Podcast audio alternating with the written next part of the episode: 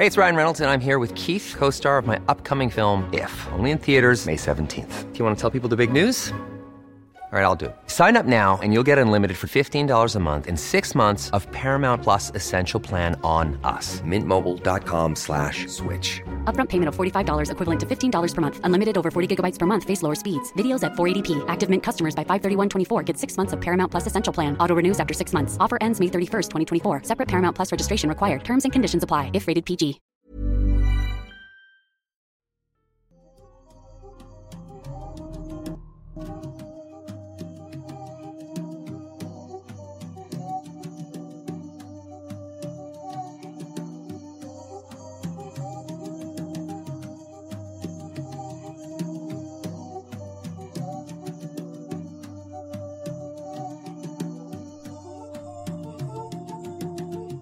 Todos, sean bienvenidos a un episodio más de Noctámbulos. Empezamos con un elegante retraso, tal como está de moda. Así que, pues estoy muy contento de estar de vuelta también aquí con ustedes. La semana pasada no pude debido a que eh, misteriosamente Ginny me ponchó las llantas así de- del automóvil, así que no pude llegar. Pero estoy estar aquí de nuevo con ustedes. Ojalá que estén muy bien y hoy tenemos temas muy interesantes. Pero primero presento como siempre a mis eh, amables compañeros, el señor Kevin García Masketman. Hola gente, ¿qué tal? ¿Cómo están? Espero que muy bien. Eh, es otro sábado por la noche, otro sábado de Noctámbulos. Estoy muy contento de estar con ustedes. Y pues de una vez aprovecho para decirles para los que nos están escuchando a través de Spotify, recuerden darnos follow, que eso nos ayudaría muchísimo. Y los que están aquí en YouTube y los que están en vivo sobre todo, no olviden dejar su hermoso, precioso like, porque eso ayuda a que el algoritmo de YouTube no nos trate tan gacho. Nos recomiende Sí. de vez en cuando. De repente se acuerde que poquito, existimos. sí. Que, que, no- que le, que le demos lástima y nos dé sus obras de algoritmo. Eso es lo que queremos, es el objetivo de nuestra vida y el lema de nuestro podcast. Y pues como siempre nos acompaña el señor Jimmy. ¿Cómo estás Jimmy? Bastante bien, no también porque ya arreglaste lo de tus llantas Sí. y ahora te encuentras aquí con nosotros. Ya pude venir y no pudiste estar. Y eso que se las ponchó cinco días seguidos. Sí, desde hace como un año más o menos. Sí, en los cinco días consiguió refacciones y no, al final la perseverancia de Manuel me venció y Te aquí quedaste sin, sin navajas primero antes Se, de que- se me acabó la navaja antes de que se acabaran las llantas de Ya vine, Manuel. Muy bien. Y pues al final, pero no menos importante, el señor Eddie ahí en los controles detrás de cámaras sin querer participar ni interactuar porque odia a nuestro público. Lamentablemente nos dice Y- que no, no. ¿Qué, qué, Eddie? ¿Por qué me miras así? No, bueno. No, Eddie, baja, baja esa arma, Eddie. ya se echó a correr y se fue. Bueno, Eddie en los controles asegurándose de que todo esté bien y eh, recolectando ahí sus mensajes, sus superchats para, como siempre, al final de esta transmisión, leerlos a todos y cada uno de ustedes y poder interactuar sobre los temas que vamos a platicar esta, esta noche. Y antes de comenzar, como siempre, los invitamos a que nos sigan en los grupos de Facebook Noctámbulos Podcast, que es el, el, perdón, el grupo oficial acerca de este podcast. En los habitantes de Mundo Creepy, donde hablamos principalmente de terror. Bueno, ustedes hablan principalmente de terror, porque ustedes alimentan ese grupo. Y también está El Escuadrón Subnormal, donde pues son más que nada memes y cosas graciosas. con un tono menos serio. Gracias a nuestros miembros del canal que están por aquí siempre presentes. A los que se vayan a unir también durante la transmisión, pues los vamos a mencionar al final igualmente. Y no sé si nos quedan más anuncios, gracias a los moderadores. un par de anuncios. El primero es que eh, les recordamos que pueden participar también a través de Twitter con el hashtag Noctámbulos Podcast, que creo que aparece aquí en la pantalla, no sé exactamente dónde está. Pero bueno, aquí arriba en la pantalla está hashtag Noctámbulos Podcast. Y pues bueno, los vamos a leer al final igual. Y también eh, van a aparecer aquí durante la transmisión algunos tweets, algunas cosas que nos estén enviando. Y la otra cosa es una noticia nueva, bastante reciente, muy fresca.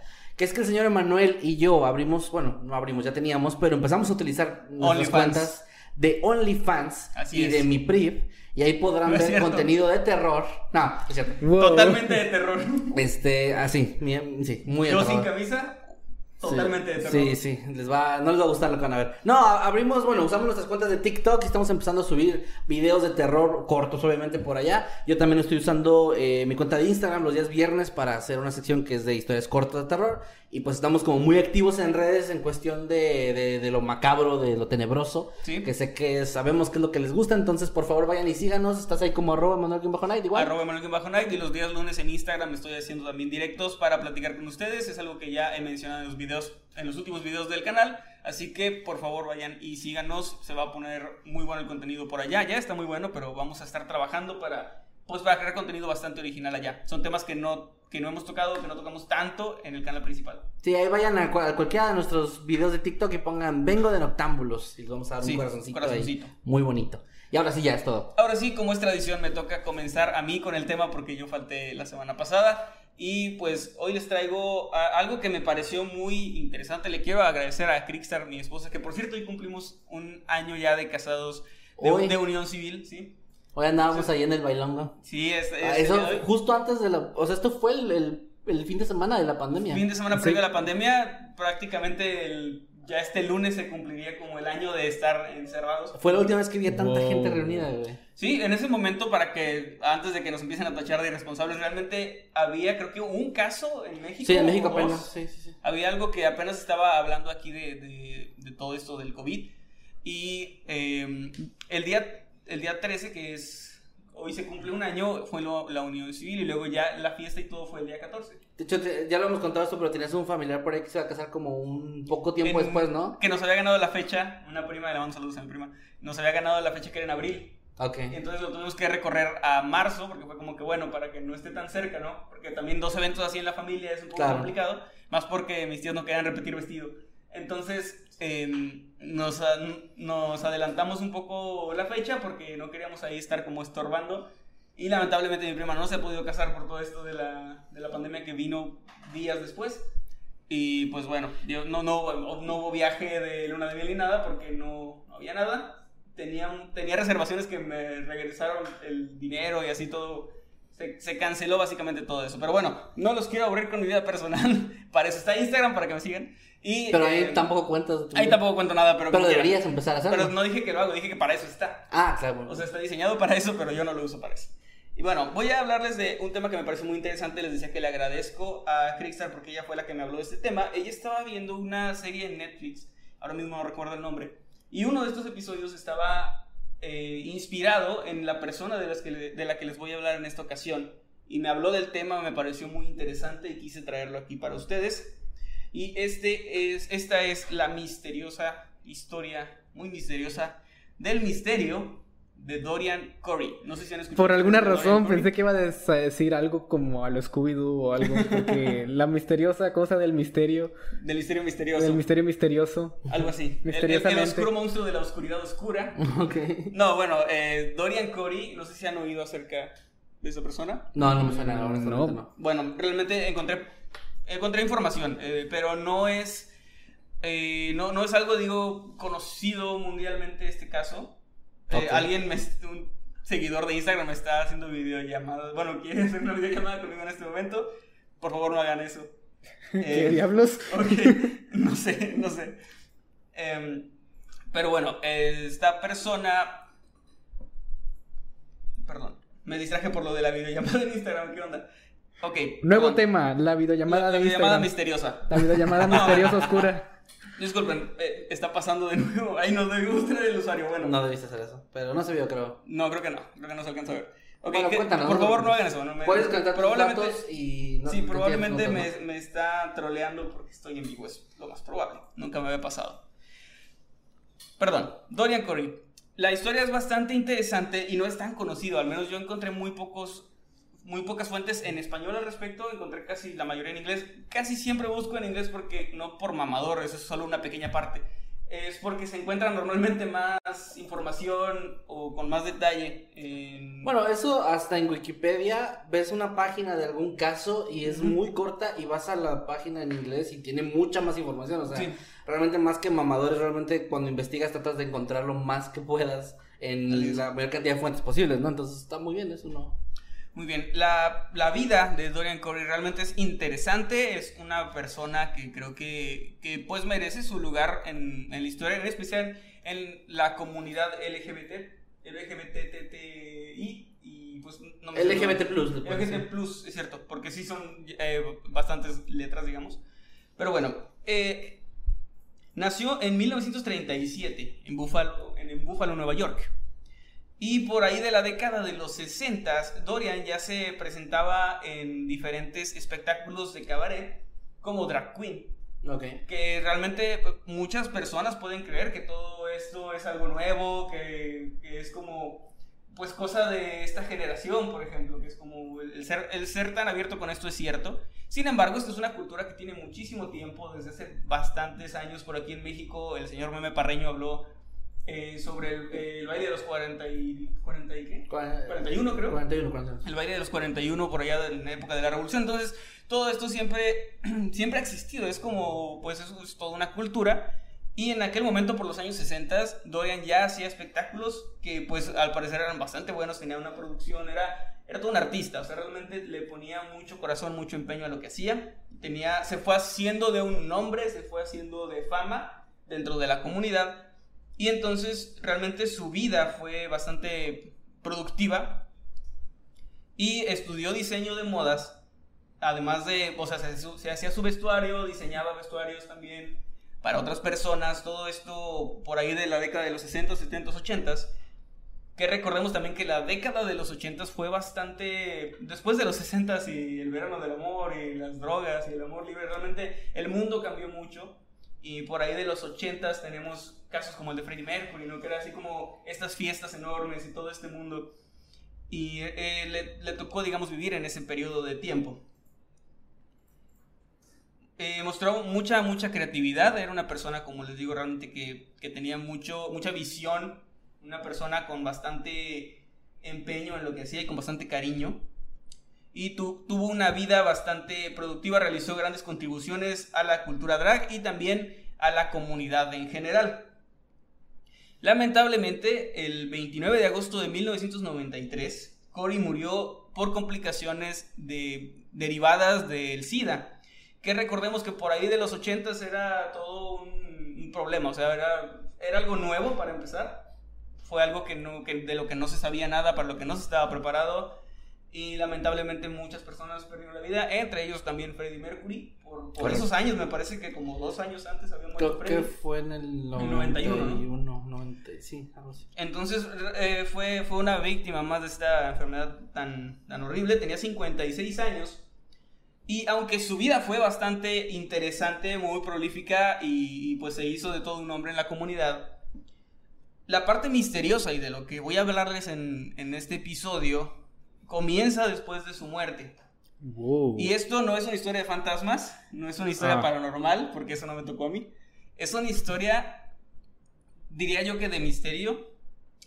Y es que... Sí, es él- misterioso entonces. Sí, es misterioso. Y es que antes de morir, eh, Cory habló con su mejor amiga y le dejó todo. Le dejó toda su vida, básicamente, bueno, lo que había hecho en su vida, su departamento, sus objetos, todo. Como una herencia. Sí, como una manera de, sí, de dejarle su legado, ¿no? Porque también aparte tenía, me parece que una como, no sé si será el nombre correcto, pero como una compañía de, de diseño, pero también enfocada en cultura, en danza. O sea, era- tenía así como que, como que, es que no son negocios, más bien sería como Una empresa. Sí, eh, eh, pues sí, hizo una especie de, de empresa. Ok. Entonces era, era todo esto lo que, lo que quedó. Su amiga, después de la, de la muerte de Dorian, en su departamento comenzó a ordenar las cosas, que es algo que se, que se hace mucho, ¿no? Para algunas para venderlas, para regalarlas, eh, para diferentes actos de beneficencia también, beneficencia, perdón. Y al momento de estar buscando en su departamento, de estar en, en, el, en su closet, buscando ropa, zapatos, todo esto, encontró una maleta. Una maleta muy misteriosa. Dentro de esa maleta se encontró con algo que nunca pensó que, que, que estaría ahí, que era el cuerpo, el cadáver de una persona. Wow. Wow. Dentro de esta maleta estaba el cuerpo de un hombre que tenía una herida de bala en la cabeza. Y aquí todo se pone bastante turbio Returbio. y muy extraño. Eh, repito, realmente Dorian tuvo una vida completamente, bueno, enfocada en su trabajo, pero me refiero a que no era alguien como con fama de... Totalmente ajeno a este tipo de cosas, ¿no? A que encontrar. Exacto, exacto. Es como, imagínate que tienes a tu mejor amigo, tu mejor Sí. amiga, una persona completamente normal que hace su vida. Y de repente después de morir encuentras que tiene esto en, en su departamento. en Es- su Es impensable. Sí, está cabrón. Es algo muy, muy, muy extraño, pero antes de que comiencen a señalar con el dedo y a pensar un montón de teorías, déjenme contarles un poquito más, Contexto. un poco más de contexto. Y bueno, el, el cuerpo estaba marchito, estaba seco como, como una momia. Es decir, no sabía, no era un cuerpo, digamos, descompuesto, como un esqueleto eh, o, o un cadáver, digamos, en descomposición que, que olía mal o algo así. Realmente era más como una momia. Su piel se había secado, se había agrietado. Entonces podríamos hablar de una momificación hecha por este, por este señor, o estamos hablando de momificación debido a algún a de- ac- incidental, ¿no? Debido a cómo fue más una momificación de por el lugar en el que estaba, Sí. del pH, de la humedad. Ok, ok. Una cuestión más eh, como en las momias de Guanajuato, por ejemplo, no fueron momificadas como las egipcias, sino que debido al tipo de tierra y todo Sí. esto. Los factores se, se consolidaron para que quedara de esa, de esa manera. Sí, todo el sentido. clima, todo eso influye. Entonces, era una momificación natural, digamos. Mm, sí. Los investigadores, obviamente, esta persona llamó a, la- a las autoridades y fue como que hay un cuerpo aquí. Y ¿Qué procede? la- los, los investigadores eh, que examinaron el cuerpo y todo dedujeron que había estado ahí por al menos 15 años. Tenía cuando menos 15 años ahí en ese lugar, en esa maleta. Y esto lo 15 supieron años. porque junto al cadáver se encontró una vieja lata de cerveza que coincidía con ese periodo de tiempo. Ok. Oh. Entonces, como que era, 15 era de ese momento, sí. Estamos hablando de que estos son los años 90, sería como a... Bueno, 70s. principios de los años 90, sería finales de los 70 más o menos. Dijiste que lo encontró en una caja. En una en maleta. una maleta, en una Una maleta. Entonces estamos hablando de que no, no abrió esa maleta en 15 años Probablemente sí. y ahí fue donde se momificó. Eh, sí. Wow, entonces estamos hablando, ay, perdón, estoy diciendo mucho eso, de un crimen, de, de un crimen cometido por, por Dorian eh, hace, hace muchísimos años. No necesariamente que- por Dorian. Eh, exacto, no sabemos eso. Es- Ok, es- ok, perdón, de- estoy especulando, pese a que dijiste que no lo hiciéramos todavía por el contexto. No se adelanten, Jimmy se adelanta. No, no, está bien, está bien, es parte de eso platicar. Es broma, Jimmy, no te... Ya no va a decir nada. Ya sabía que iba a decir por eso, por eso me adelanté. Ya, ya ves cómo eres con él. Soy un monstruo, sí, lo sé. Bueno, eh, este, el, el misterio de quién era esta persona, de cómo había terminado ahí, pronto comenzó a esclarecerse, aunque no del todo, y hasta la fecha no, no está, digamos, resuelto al 100%. El cuerpo estaba demasiado frágil, su piel era casi como papel, era casi polvo. Y eh, esto dificultaba mucho el hacerle pruebas, el, el tratar de identificarlo. Las pruebas eh, de registro dental, que es algo que se utiliza muchísimo en Estados Unidos, no, no arrojaron nada. O sea, realmente no, no se encontró nada. Aunque hay ahí como una teoría de que, pues bueno, eran los 70, ¿no? Los registros dentales tampoco son como, eran como muy eh, frecuentes, o no como ahora. Entonces eh, realmente por ahí no llegaron a nada. Debido a una gran labor forense, una ardua labor forense, lograron tomar sus huellas. Ok. De- no, la verdad no, no, no sé exactamente cuál fue el procedimiento que utilizaron, pero lograron sacar sus huellas y así fue como finalmente lograron identificar Qué la identidad de, de este sujeto. Y estamos hablando de principios de los 90, ¿eh? Y, Sí, sí, y- sí. y es una hazaña porque yo, tú piensas, cuando es una momia, pues, lo último que piensas que tienen son huellas digitales, ¿no? Ujú. Es- es Sí, porque aparte la piel se, se arruga, es como, como una pasa, ¿no? Es como que pierde toda la hidratación, se arruga, entonces tendrían que de alguna manera quitar esos pliegues y, y registrar las huellas que están debajo. Sí, es un arduo trabajo. O como quizás dijiste. predecir el cómo se veían con base a las arrugas que mencionas, quizás Puede ser, aunque Ah, para principios de los como- 90 Es algún tipo de sí, Sí. como algo muy avanzado para Sí. esa época, si pero tú tuviera algún tipo de algoritmo que, que lograra hacer eso. Pero, pero sí, está, es una, una labor realmente muy... Y, y lo lograron. Y descubrieron que el, el cadáver pertenecía a Robert Worley, que era un hombre que de hecho su familia no sabía nada de él desde finales de los años 60. Oh. Habían perdido totalmente la pista, en especial su hermano, que es la persona, digamos, que, que era como más cercana a él. Ok, o sea, estamos hablando de que dejaron de saber de él como 10 años antes de lo que se estima. De lo que le haya pasado, sí. Ajá, ¿qué le pasó? Bueno, balos en la cabeza, eso es seguro que le pasó, pero las un circunstancias... suicidio con dos disparos en la cabeza. No, La- nunca la se vuelve circun- viejo ese chiste. No, las nunca se circunstancias son... eh, sí, se- son desconocidas, pero... Pero bueno, su hermano dijo no haberlo visto desde finales de los años 60. Y de hecho nunca lo buscaron, su familia no hizo como por saber de él por su estilo de vida. Y es que él tenía un historial de crímenes, de que siempre estaba en problemas. de drogas, eh, estuvo incluso acusado por, por cargos de violencia, de, de robo, de violación, o sea, era una persona realmente con un historial bastante malo, bastante negativo con la ley. Y su familia básicamente fue como, bueno, pues este güey Anda en proba- algo. probablemente le hicieron algo o, o lo encerraron o no sé, o sea, como que realmente fue como un, tal vez para ellos era un caso perdido y no hicieron por ver dónde estaba o si se había metido en Y ya hemos hablado aquí mismo sobre que antes era un poco más común eso de que alguien se alejara de la familia por toda la vida o por muchos años y luego volviera. Entonces, cada vez que hablamos de eso suena menos extraño para mí. Sí. Como que, ah, Por su- esa su época. familia ya no lo buscó. Pues sí, ahora ya es diferente, pero sí, sí, tiene sentido. Y bueno, llegando a. indagando, perdón, más en esto, las autoridades obviamente interrogaron a las personas ah, cercanas a Dorian, quienes dijeron no conocer a este sujeto, o sea, no, nunca vieron, siendo amistad, de, teniendo amistad, perdón, con Dorian, nunca lo vieron con él, nunca fue como que, como que fuera una amistad o tuvieran algún tipo de relación, que era una de las teorías que se, que se llegaron a manejar. Lo que le da un poco más de, de misterio a esto, porque quienes conocieron a Dorian dicen que no lo conocían a él, a, a este sujeto. Entonces eso pues le da, le da un- una capa más ahí de, de misterio. De incertidumbre. Y bueno, todo esto arrojó un montón de teorías, las cuales siguen siendo teorías porque hasta ahora no se sabe, se desconoce completamente qué fue lo que pasó exactamente. La, bueno, eh, voy a decir algunas teorías y al final voy a decir algo que, que es ya mi opinión personal y Ok. les pediré las, las suyas propias. Va.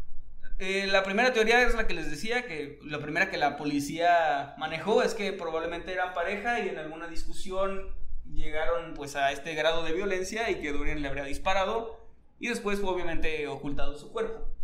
Esa es la primera teoría que se va un poco por la borda en el momento en el que la gente que conoció a Dorian dice que no, no conoció a este otro sujeto como para pues sí como para que fueran pareja, ¿no? Ni algún avistamiento de ningún tipo, alguna Pues, no, reunión. nada de eso.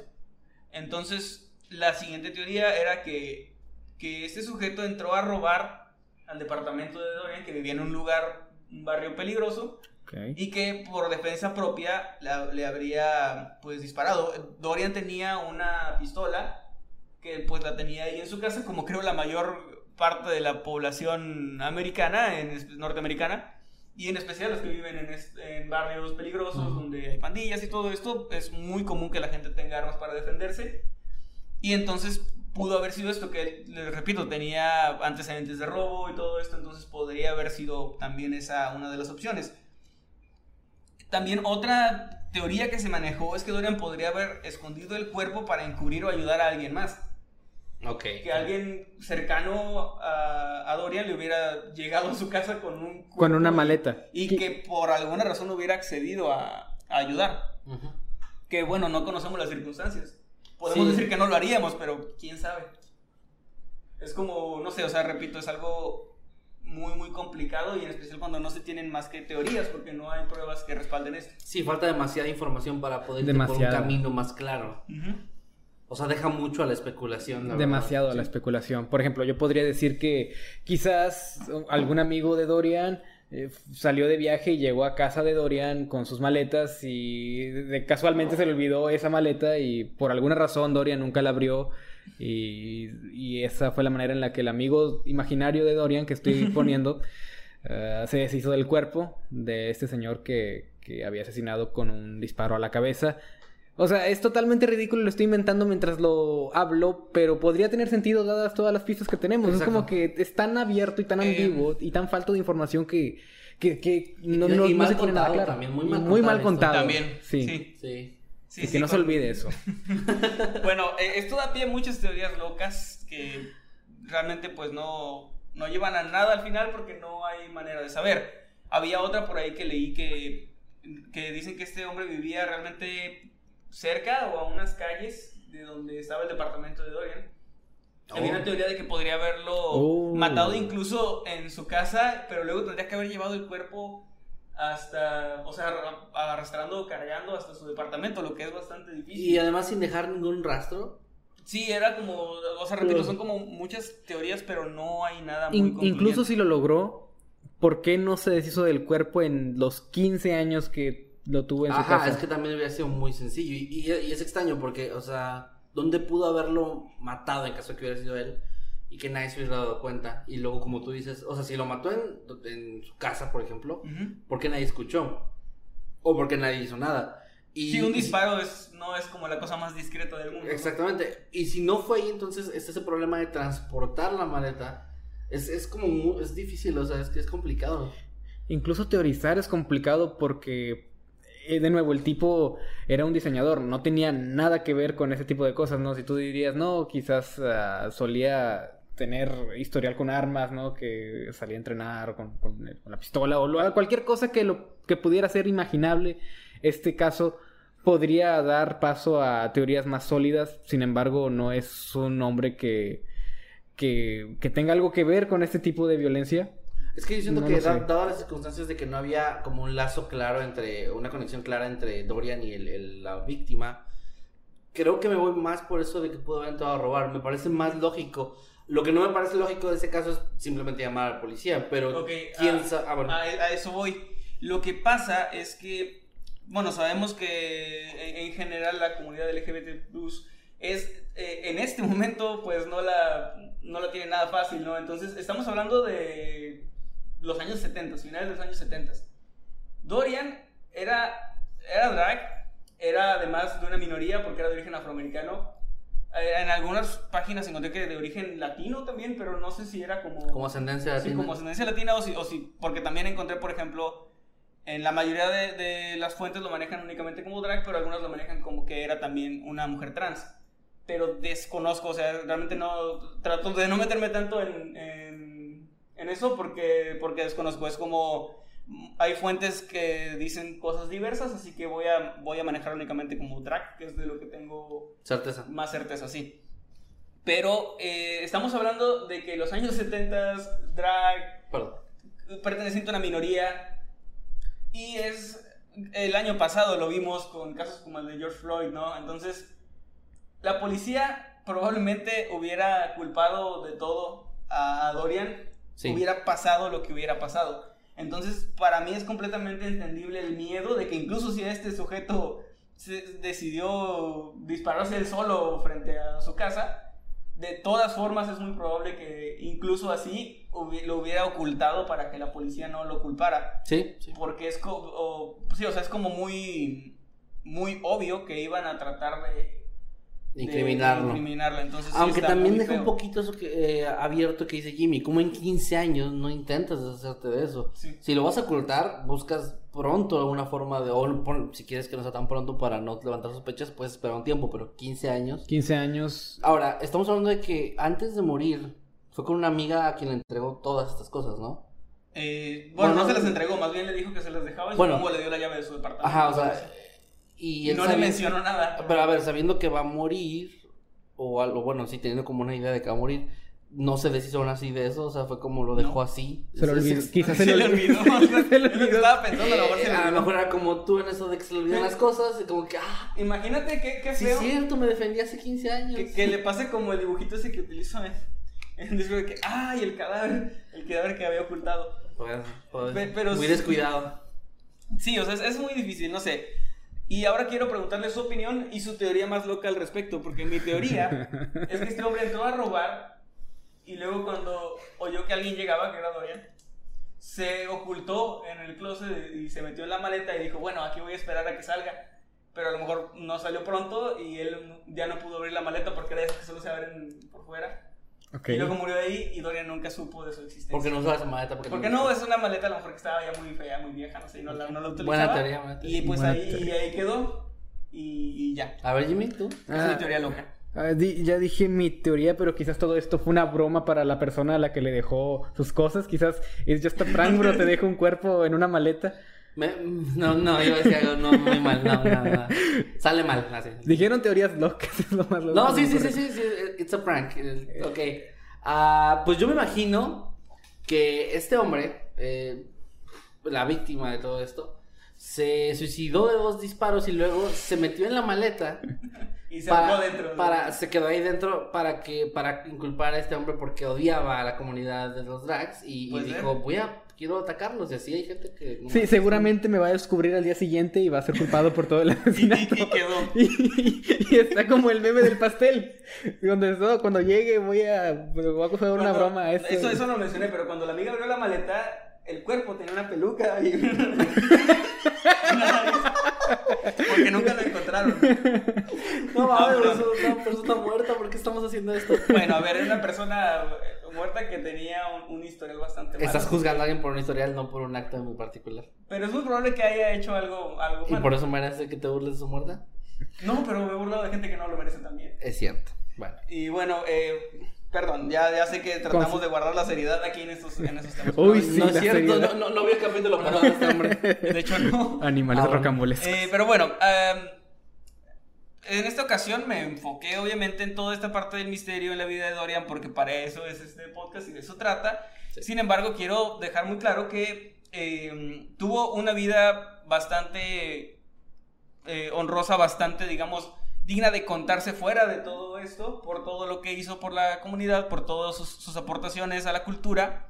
Y realmente pues dejó un legado que va mucho más allá de... De un cuerpo en polémica. una maleta, Sí, de un cuerpo en una maleta. Creo que hay otras cosas por las que se le debe recordar también y no, no solamente esto, aunque no deja de ser un misterio bastante interesante. Claro, por claro. eso es que lo, lo- decidí traerlo en esta ocasión.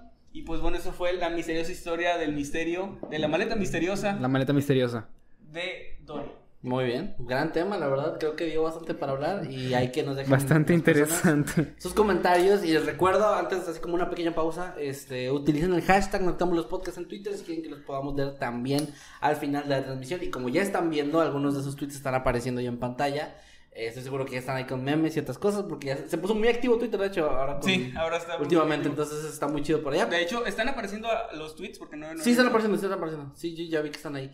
Eh, Muy pues sí, bien, los memes ahí todo. lo- los momazos. Los momazos. ¿Podemos entonces Bueno, continuar con Continuamos el con el siguiente tema, claro que sí. Jimbo. El siguiente tema es mío. Oh, sí, bueno, este, esta vez. Animales No, rocambolescos no, esta vez no va a haber animales rocambolescos. Esa serie tiene que estar espaciada para no Sí. saturar el Sí. mercado. Tú sabes muy bien cómo manejar eso, Sí. o sea, su- la gente espera, espera que haya una siguiente parte, pero le dices, No, cálmense, Pronto. cálmense. Yo, Hoy- yo hoy- sé lo que hago. sí, sí, sí. Hoy vamos sí. a hablar de un tema, no quiero decir más serio, pero sí es menos chistoso e irónico que Animales Arrestados, que fue el tema de la semana pasada. Vamos a hablar de algo, sí, Manuel está como- Deberías dejar de faltar porque las cosas salen de control aquí. Esto fue... Quiero que quiten mi reacción de cuando dice animales arrestados. en que se ha convertido en octámbulos. Sí, sí, eso se vio que me sale una lágrima. A ver, no, perdón. bueno, Continúa, Jimmy. esta historia que vengo a contarles ocurrió en la India. ¿Hay algún arresto en este caso? No, no hay algunos arrestos. Ni algún animal. No, no, no hay animales involucrados en ¿No? esta ocasión. Muy bien.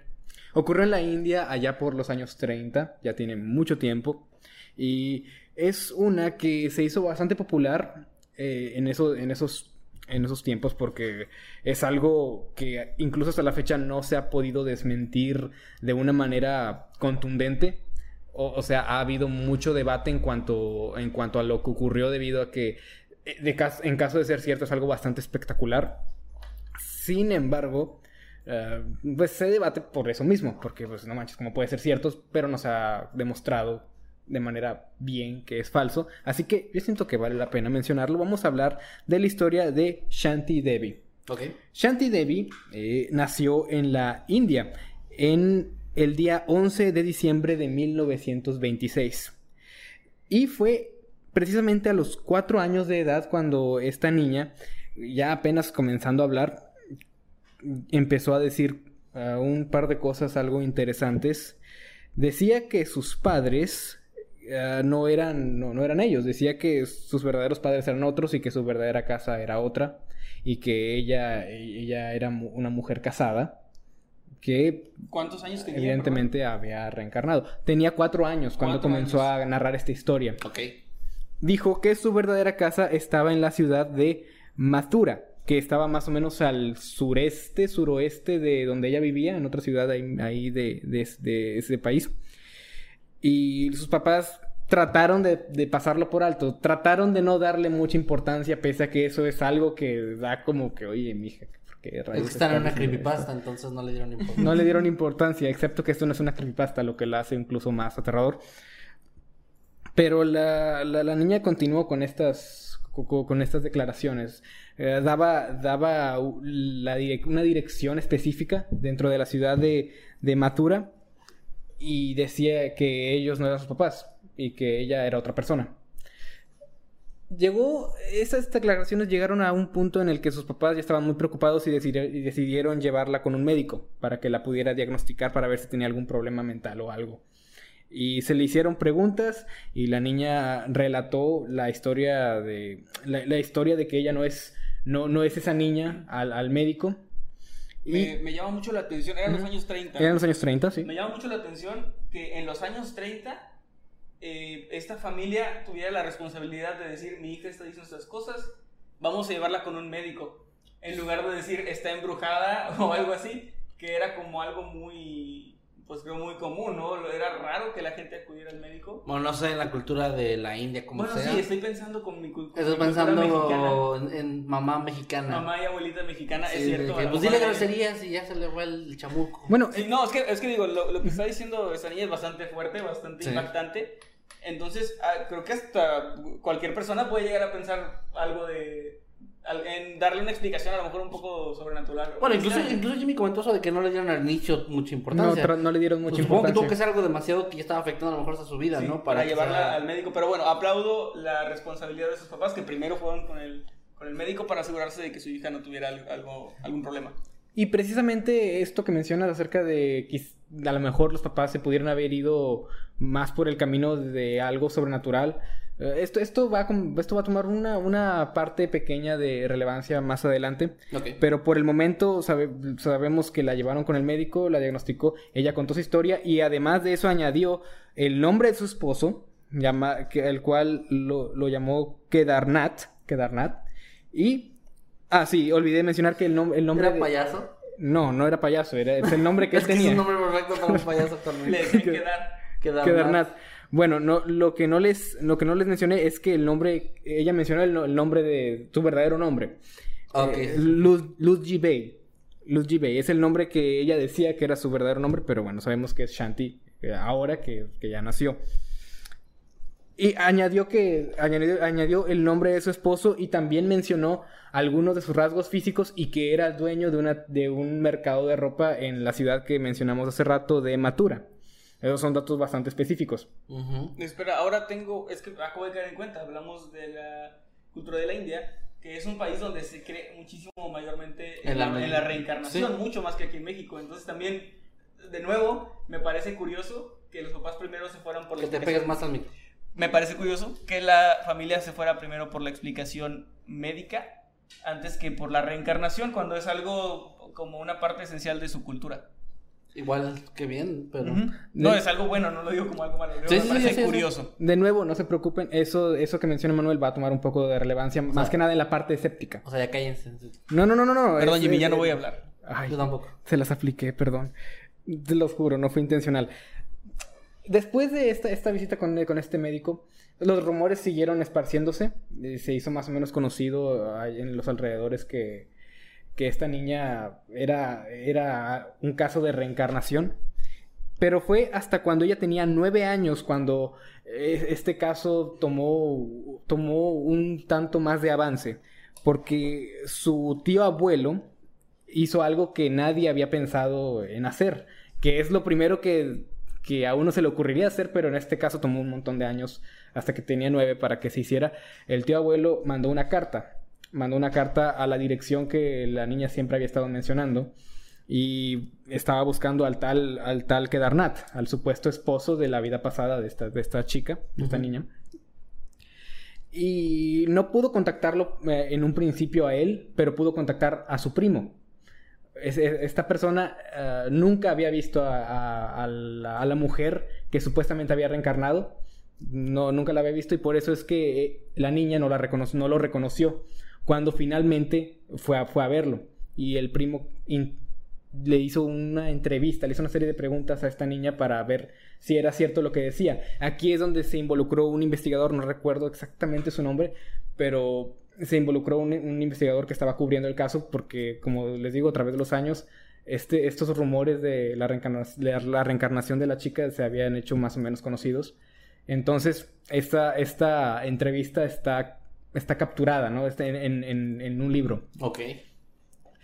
Y, y básicamente en la, en la entrevista él estuvo haciendo preguntas de ¿me reconoces? y co- eh, cómo, cómo, cómo, mm, cómo, cómo moriste, cosas así, ¿no? Entonces ella le, le estuvo contestando. Algunos, en algunas cosas no acertó, pero en, en otras cosas sí. Y cosas muy exactas, de nuevo, como lo de la ubicación de, de la casa, el, el nombre de sus hijos y así. Y el señor, el primo, quedó impresionado con, con, la- con lo que decía la chica. Y ahora sí ya contactó al, al- al supuesto esposo, a quedar, a quedar Nat, que, no es un payaso. Gracias por aclarar. Ya en este punto el caso tomó un montón de atención al punto en el que ya había alrededor de 15 medios, si no me equivoco, sí, sí, 15 diferentes eh, medios de, de- así que, que cubrían, que cubrían este tipo de casos, ¿no? Más que nada como gente que eh, publica cosas, ¿cómo se dicen? Periodistas, no los no sabría exactamente cómo. Pues sí, periodistas. Sí, más o menos. Investigadores, In- tal vez. No, no investigadores, porque eran más como de, de la farándula, ¿no? Es como que más de... Sí, lo- sí, Sí, estaban cubriendo. Reporteros. Reporteros, sí, sí, reporteros. Re- Ya eh, acompañada de, de todos, todas estas personas y ya con la reputación de que no, o sea, esta, esta niña reencarnó. Finalmente se reunió con el, con el esposo, con el supuesto esposo. Y estuvieron hablando. Ahora, no, a diferencia de la entrevista con el, con el primo, esta no se, no se monitoreó palab- línea a línea, como si fue la del primo. No, al menos no la pude encontrar yo de primera mano. Quizás esté en el libro que hay, porque no leí personalmente el libro, solo estuve buscando en sitios de internet. Pero básicamente el esposo dijo, no, es- es- es- yo pienso que sí es. Yo pienso que sí es. Y sí es ella, porque pues, me contestó algunas cosas que solamente mi mujer que murió podría haber sabido. Ok, nada más quiero hacer un comentario en este punto. Ahí acabas de derribar todas mis teorías, porque en un inicio Ajá. pensé que podría ser un caso donde obviamente pues, la niña no tuviera culpa, pero que hubiera investigado a una persona para, digo, ya, ya se ha visto, ¿no? Fraudes donde hacen pasar algo como real, y en este caso investigar la vida de esta señora, este, tener todos los datos necesarios para poder hacer, contestar cosas más simples como lo de los nombres de los hijos, es como algo que puedes investigar. Pero si este hombre, el esposo, el esposo de la, de la señora, se reunió con la niña y, y él, con preguntas que él sabía que solo la, esposa podía contestar, quedó impresionado y creyendo que si era, estoy súper impresionado también yo, o sea, no, no me esperaba eso. Eh, yo tengo una pregunta, pero no sé si. Supongo que no hay registro. Pero quisiera saber si la niña reconoció al esposo al momento de verlo, nada más. Sí, sí, de hecho al principio trataron de, trataron de confundirla. Oh, En- en- está entró, entró uno de los hijos primero, porque fue con, fue con su familia. Tú no eres. Y dijo, no, tú no eres. Ella de volada volteó al, al hombre que estaba detrás de ella, que era Kedarnat. Y dijo, no, él, él es, él es mi esposo. La niña ahí, bien chiquitilla. Y se hizo, se hizo la entrevista de nuevo. No, ten- no la, no, al menos no la encontré línea por línea. Pero eh, básicamente a grandes rasgos el señor dijo, no, sí, eh, ella debe ser mi esposa. Ok, Muy, Y- muy interesante. Es muy, muy interesante. Y aquí es donde ya se involucra a una personalidad conocida como Mah- ah, Mahatma Gandhi. Ujú. Ok, sí. Una- no, una- no es muy conocido. No es muy conocido ahí por ahí, eh, es underground. Sí, Nada despegado. Sí, es, ¿sabes? es, es indie. Es- es, es indie. No tiene muchos followers. tiene, muchas capas ese chiste. Bueno, Sí, fue, fue llevada para encontrarse con él, para que el líder evaluara la veracidad de su historia. Ok, wow. O sea, si llegó a a Mahatma Gandhi es porque ya estamos hablando de un caso realmente. Impresionante. Shanti pasó por una serie de análisis realizados por Gandhi y su comité. Fue observada de cerca durante un buen tiempo. Y después de responder a una serie de preguntas y reconocer a varias personas que formaron parte de la vida de Luzji, la mujer que supuestamente estaba reencarnando, Gandhi simplemente no pudo probar que la chica estaba mintiendo. A pesar de haber reencarnado la familia, reencontrado a la familia de la que tanto hablaba, Shanti obviamente tenía la convicción de que no sería capaz de cuidar de su antiguo hijo y que su marido ya había hecho su vida porque ya tenía una, una- una nueva esposa él. Deci- Imagínate. deci- ¿Cuánto, ¿Cuánto tiempo había pasado de la muerte de la esposa, se sabe? No mucho, ocurrió en, en, Ah, no se esperó. en 1925, cuando, cuando la, la persona murió, cuando, cuando la esposa murió.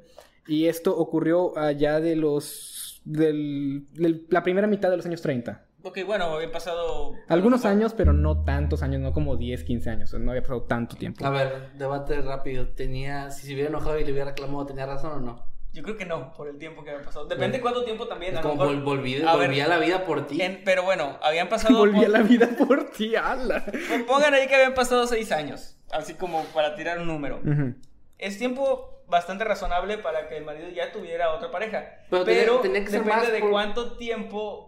No, pero cuánto te- tiempo te- eh, se unió con esa nueva pareja, porque si fue a la semana, entonces... Oh, Bueno, sí, está pero, lo que iba es que tiene que ser más de nueve años porque es la edad que tenía la niña cuando fueron finalmente con, con la, a contactar a la familia. Ese fue el dato que nos dio Jimmy. Ah, ok. O sea, más de nueve años tenían que ser, mínimo. Eh, ¿A qué edad dijo, tuvo la entrevista entonces con el... A los nueve años. A los sí, nueve. Sí, años. yo, yo sí puse atención al tema. Yo también, pero no, no recuerdo. No dije que tú no, tranquilo, porque te sientes atacado. Porque dijiste yo sí puse. No te pongas a la defensiva, Manuel, déjate. Si No, no di- dirías. No, ni siquiera dirías eso, solamente dirías a los nueve años y ya. No, no sé. Ok, No, no- no se peleen. Muy tarde. Estás viendo pelear a tus papás. No se peleen. POV. Voy a llorar. bueno, ya, perdón, continúa. Bueno, debido a que, que evidentemente eh, ahora e- era, era Shanti, ya no, ya no era la esposa del tipo y el tipo había seguido con su vida, ella decidió hacer su vida de nuevo, eh, tratando de ignorar eso, al menos eso es, es lo que se sabe desde esta, de esta historia, de este caso. Y algo más que se sabe que pasó después fue del escritor sueco ah, Sture Lonestrand, quien era una persona muy escéptica que fue a estudiar el caso de cerca para un libro que iba a hacer sobre el caso. Y tras una gran investigación que hizo, él escribió, este es el único caso de reencarnación completamente explicado y probado. Esta persona es lo que dijo. Sin embargo, para otros autores como ah, Frederico Wood, eh, es este, este escritor exageró y se convirtió en un fanático por el caso y acabó ignorando ah, otras ocurrencias de resurrección ya presentadas en la literatura que se habían desmentido. Ok. Entonces perdió básicamente su reputación debido a que dijo, a que, a que creyó en el caso. Porque es obvio, o sea, algo como la reencarnación es algo muy, muy fuerte como para que se confirme al 100% de Si la confirmas al científica. 100%, literalmente cambias todo lo que sabemos de, de, de, de qué hay después de la vida o qué pasa y todo eso. O sea, o sea, no es cualquier cosa. No, no es cualquier cosa y se entiende por qué perdió su reputación debido a que escribió eso que les acabo de decir. Y ella murió, ella murió hace, eh, creo que, no, no tengo, no apunté la fecha exactamente, pero fue alrededor de los años 80, más o menos. Pero eso tómalo con pinzas. Pero murió y no, no, nunca se pudo descubrir mientras ella estaba en vida si estaba mintiendo. Y no queda más que debatir sobre si lo que esta, esta mujer clamaba era verdad o no era verdad. Ahora, les dije hace rato que lo que decía Manuel sobre, sobre la cultura de, de la India, so- sobre la reencarnación y todo ese tipo de cosas iba a tomar un poco de relevancia. Bueno, ese es uno de los argumentos que están un poco más en contra de este caso, debido a que a los tiempos y a, básicamente los intereses de las personas que estaban cubriendo este caso, esta investigación, eh, ellos dijeron que era cierto más que nada para impulsar sus ideologías y... Sí, ya se hacen la idea. Claro. Y que es por eso que le dieron, le, dieron luz verde a esta historia. Quizás fue todo planeado para de alguna manera impulsar más es- esta, es- esta creencia en la reencarnación. Y, y también se menciona que antes de que se metiera Gandhi a- al, al tema, las entrevistas que se tuvieron con, con, con la chica no habían sido nada espectacular. Eran cosas que podrían haber sido mm, de cierta manera planeadas, construidas. Pero una vez que, que Gandhi se metió, pues la chica comenzó a, a ser mucho más contundente con, contundente con su información y hay personas que opinan que eso es demasiado, demasiado conveniente. y que quizás pueda haber ahí como algún impulso de alguna creencia. Y creo también mencionaban que por esos tiempos, allá de los años 30, había conflicto en, en esas tierras, lo cual llevó a, llevó a todas esas personas a crear, a maquinar este caso para, de cierta forma, unir a más a- un poco más a la gente con esa historia, ¿no? Tratar de darles algo más en qué pensar. Y también hay casos ya más individuales sobre cada periodista, cada, cada medio que les mencioné que estaba ahí, alrededor de 15, y todos, y se, se investiga, se presume que todos tenían sus propias razones para impulsar esta idea. Y en, en lo del esposo, que dijo, no, esta sí debe ser mi esposa, también eh, se especula, esto ya es total, total especulación, que él quizás mintió, quizás quería tener ese tipo de fama Mm, con, con, esta, con este caso. No necesariamente mentir. Bueno, pero no te quiero interrumpir. No, no, no, sí, Pero sí, eso es básicamente todo. lo que voy a decir, o sea, lo que voy a decir ahorita es como mi lado completamente escéptico, el lado que a lo mejor sale un poquito de personaje si quieren verlo así. Y es que Se quitaste la yo lo considero, yo soy flaco, no, no, este, lo, lo que pasa es que yo pienso que es demasiado conveniente.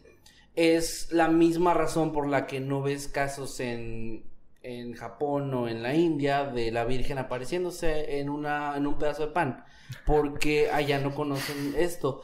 O sea, si hubiera pasado en México un caso de reencarnación y se le da difusión de que de toda esta misma información, da más a pensar que, bueno, es más difícil que alguien acá tenga esa idea o, vaya por ese lado, ¿no? Pero justamente en un lugar donde es parte de las creencias, donde empiezan a meter muchos medios de, comunicación y que tú dices, cada uno tenía pues su, propia agenda, digamos, querían cubrir algo o, o- hacer que esto relu- reluciera de alguna u otra forma, pues sí se vuelve muy conveniente. Ahora, lo del esposo yo no creo que sean necesariamente mentiras de él, pero estamos hablando de que perder a una persona, independientemente de tu creencia filosófica, religiosa, lo que sea, es, algo doloroso. Todos nos gustaría poder sentir que podemos hablar una vez más con alguien que perdimos, que tenemos ese duelo. Diez años puede sonar mucho, pero no, igual no, no es tanto. No olvidas a una persona, no la superas por completo en ese tiempo. Y, y más en cada caso es individual. Entonces, quién sabe cómo ha sido este hombre, cómo ha sido su matrimonio. Entonces, podría ser más como que simplemente se dejó convencer más por el quiero creer que por el sí estoy completamente convencido con los hechos. O sea, él no era un científico, no estaba haciendo un una investigación con todas las bases que se tienen que tener, ¿no? O, to- toda la información que se tiene que recabar. Entonces sí me suena más eso. Claro, sigue siendo un caso súper impresionante porque aún así, que una niña pequeña, desde muy temprana edad, incluso si lo- se- le dijeron que dijera ciertas cosas, que se las aprenda A los cuatro años. es muy complicado. O sea, también, también no, no soy tan escéptico como para decir que es imposible que, que haya algo extraño ahí, pero sí me suena mucho como de que está muy acomodado. Y, y, por ejemplo, eso de que si es que no hay un- una mm, transcripción de esta charla entre ellos y estas cosas, sí suena extraño. Sí suena como lo que dices, si se le dio tanta atención, ¿por qué no hay más, más cosas concretas? Sí, es como no hay registro de esta plática, pero me dijo cosas muy exactas. Sí. Y es como, bueno, eso es la pura palabra, ¿no? De, este, de esta persona, sin registro alguno. Y eh, iba a comentar exactamente lo mismo, que es como la mayoría de los casos de reencarnación que se sabe provienen de países donde de entrada pues ya se cree en la reencarnación. Y pues sí, yo vi a Venustiano Carranza una vez en una nube y eso es en serio, estaba, era idéntico así como esa moneda antigua de 100 pesos. Pero, Pero- una nube puede ser como Simba, que, bueno, como Mufasa que se aparece. A lo mejor me estaba, me estaba hablando Emanuel, de don Venustiano. Emanuel. Emanuel. Sí, yo sí. Me has Emanuel, olvidado. no. Pudiste haber evitado alguna revolución A nueva. lo, mejor, a lo mejor yo había violado un artículo de la. Ay, cabrón, me asustaste unos- un segundito. No manches, no. No, no, un artículo de la Constitución. Imagínate si alguien hace un como y don. Venustiano, y don Venustiano llegó a, a regañarme, ¿no? Pero, pero no lo escuché porque iba con audífonos. Pero bueno, perdón, nos ido mucho del tema, Jimmy. No nos, no nos escucha, tiene, Air, tiene AirPods. Maldita tecnología. ya se fue un venustiano. Y sí, ese es el caso de Shanti. Y es, me pareció muy interesante porque... Sumamente interesante. Aunque, aunque sí, podríamos concluir que, que es falso y que fue maquinado debido al, al impulso de ciertas agendas, de ciertos propósitos y objetivos, al final del día no se ha podido comprobar con, con hechos y evidencia que es falso. Así que al final del día es la conclusión que cada quien quiera sacar. Eh, todo esto es especulación y opinión propia. Sí. No, no, no hay más porque pues ahí quedó la historia. o sea, ahí Y más que nada también porque, porque tiene mucho tiempo ya. Claro, en- claro. En los años 30. Y cuando decimos medios de comunicación no, no nos referimos a noticieros, evidentemente no había noticieros como los conocemos ahora, pero hablamos de periódicos y ese tipo de cosas. Esos de, de las portadas de Ya bailó y así. Eran como. Hay, hay unas revistas así, ¿no? De casos de misterio, pero que sí son como bastante. Sí, de- de- los unicornios eh, son reales. A ese tipo de cosas, sí. La- La, la- revista de la ciencia. de la ciencia ¿Los osos marinos y las qué? Y las hadas de las cuentos de hadas son reales. Ahí apareció el caso de Shanti. Bueno, pues es que también eh, estás hablando de una época bastante lejana ya. Y muchos de los registros oficiales que se tienen son reportajes de personas que bien pudieron desde un inicio exagerar la noticia. Entonces también Están basados. estos, eh, esos datos que se tienen pues no pueden ser tampoco 100% No sé confiables. si eso sea una falacia, o sea, decir, o sea, porque al final no sabemos, o sea, es que eso todo es especulación. O sea, realmente es lo impresionante para mí de este caso, más que el hecho de creer al 100% que sí es una reencarnación y, y sí fue un caso eh, real, es el hecho de que no se pudo comprobar. Eso es lo que más me sorprende. Es que pasa con todo en la historia. O sea, en la- tal cual la historia de cada país no es nunca exactamente como, No. como se tiene registro, porque siempre, siempre inevitablemente va a estar eh, escrito de una manera subjetiva, porque depende de quién haya escrito el libro. y de el sus registro. creencias. Y quizás antes no se tenía un sentido de la objetividad como, los, como se tiene ahora. Sí, bueno, sí, sí. bueno, ahora tampoco, pero fingimos que sí. Más o menos. Y sí, ese es el caso que traje el día de hoy, chicos. Oh, sí. Es Vamos. un, es un gran caso, es un gran caso. Honestamente, la Sí. verdad me gustó mucho la historia, o sea, como una historia me gusta muchísimo. Y pues obviamente depende de cada uno de ustedes ahí en casa que nos, que nos opinen, que nos digan que, que, que creen, o sea, si ustedes creen que sí es real, si creen que no, cuál es su opinión, nos, nos interesa mucho escucharlos. Al final de cuentas, estos, nu- estos casos, este tipo de historias, incluso como la que trajo Manuel, que quedan un poco abiertas, eh, lo chido es la, la discusión que generan. Esa es la parte, Sí. la parte bonita, El generar plática. generar ahí debate. Vamos entonces con el tercer y último tema de la noche. Correcto. corre a cargo del señor García Másquezman. Estás en vivo en Noctámbulos. No nos deprimas. Eh, 6 millones de niños mueren al día, pero convertidos en espermatozoides. Entonces, ese es mi caso. Ah, Muchas gracias. No, no, no, no, estoy jugando. Ah, o no, que es verdad, pero son más. El punto es que en el caso del día de hoy quiero empezarlo con una pregunta. Uh. Que es, eh, ¿ustedes han visto la película del exorcista, la original de 1973? Sí. Sí. Sí la han visto, ok. Que Eddie, bueno, Eddie está en su rollo. Eh, es que pensé que me estaba viendo para acá, perdón. No. Bueno, yo no la he visto. Yo ya he contado muchas veces de esta, no la voy a repetir. Eh, tenía un trauma con esta película por el puro comercial y yo a la fecha no la he visto. De hecho, no la he visto más porque no quiero decepcionarme. No porque sea mala, pero definitivamente creo que no me va a impre- impresionar o impactar como en su momento. El punto es que Oh, me, sí. me puse a investigar un poquito de bueno algo que yo no sabía realmente era que sí estaba está basada de cierta forma en una historia real de hecho está basada en un libro del mismo nombre que fue escrito un año antes pero está basada en una historia real y esa es la historia que les voy a contar el día de hoy Wow. este es el caso del exorcismo de Ronald Doe como ya hemos hablado en otras ocasiones Doe eh, es un Es, es el un sonido que hace Homero Simpson cuando se equivoca. es el sonido que se y también es eh, el apellido que se le pone a una persona de, como de forma anónima, una persona que no es identificada. En este caso sí es una persona identificada y en- en- se usó más como por, Por darle anonimato. ¿no? Sí, aunque, aunque el nombre real sí ya se sabe y ahorita llegamos a esa parte final. Pero bueno, eh, les decía, lo del exorcista fue, o sea, lo de la película fue un suceso muy, muy grande porque conmocionó a mucha gente. Obviamente ninguno de nosotros estaba vivo de los que estamos aquí para, para contar cómo fue, pero sí hubo como mucha histeria de que supuestamente había gente que se desmayaba en las salas del cine y todo esto. Que tengo entendido que fue más una especie de maniobra de marketing, ¿no? Pues es que puede ser, porque era hay más fácil. Hay como una leyenda urbana por ahí de que realmente la productora mandaba a poner ambulancias fuera y eso que era como parte de esta, Ah. de esta atmósfera de... Eso no lo sabía. Yo Sí, pensé era que más como- como de iniciar el rumor, entonces sí había, No, o no, sea, no, era como, como de... eh, Se habla, eso ya está súper exagerado, pero se habla como de poner también ahí medio gente voluntaria en las salas que, que fingiera algún tipo de colapso o algo, para que a lo mejor si la gente no se estaba asustando tanto tal cual, porque la película es muy aterradora y para el momento lo era, o sea, no vamos a demeritar la película, No, no, que no. era muy buena, pero como maniobra de marketing era genial el, el poner ahí una ambulancia, el hacer como que bueno. Es que y tengo, entendido que, tengo entendido que también sí hubo gente que sí se asustó mucho y que hay gente hasta la fecha muy sensible con, con las películas de terror, incluso solo con sonidos o algún screamer se ponen mal, entonces Eh, es que no es tan exagerado. No estamos hablando solo de que es muy aterradora, sino que además toca un tema eh, que Sí. todavía está un tanto difícil de tocar. Por- Aquí en YouTube, por ejemplo, si hablas muy claramente de un tema de ese tipo, sí, YouTube como que no, no está tan de acuerdo, ¿no? Y creo que tiene que ver con nuestra cultura, por, precisamente por, lo religión. que decías. O sea, en, en la India, por ejemplo, que tiene la reencarnación, aquí tenemos la cultura, de, principalmente en México, es la católica cristiana.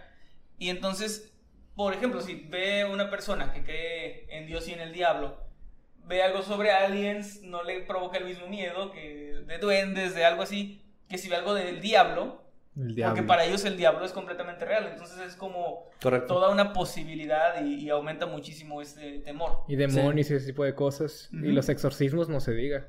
Exactamente, eso es como que la cosa más fuerte entre todo eso, ¿no? Entonces, les decía, entonces hubo como, impactó mucho, entonces, lo que me llama la atención es el hecho de que justamente, o sea, la película sí está basada en un caso real y, y este caso que sucedió a finales de los años eh, 30, eh, tiene muchas de estas cosas, o sea, realmente es algo que se documentó y tiene muchas de las escenas de la película, muchos de los sucesos que, que ocurren ahí, sí se retrataron de una forma, digamos, obviamente exagerada o cinematográfica o para dar, causar miedo, pero que sí hay algo ahí, ¿no?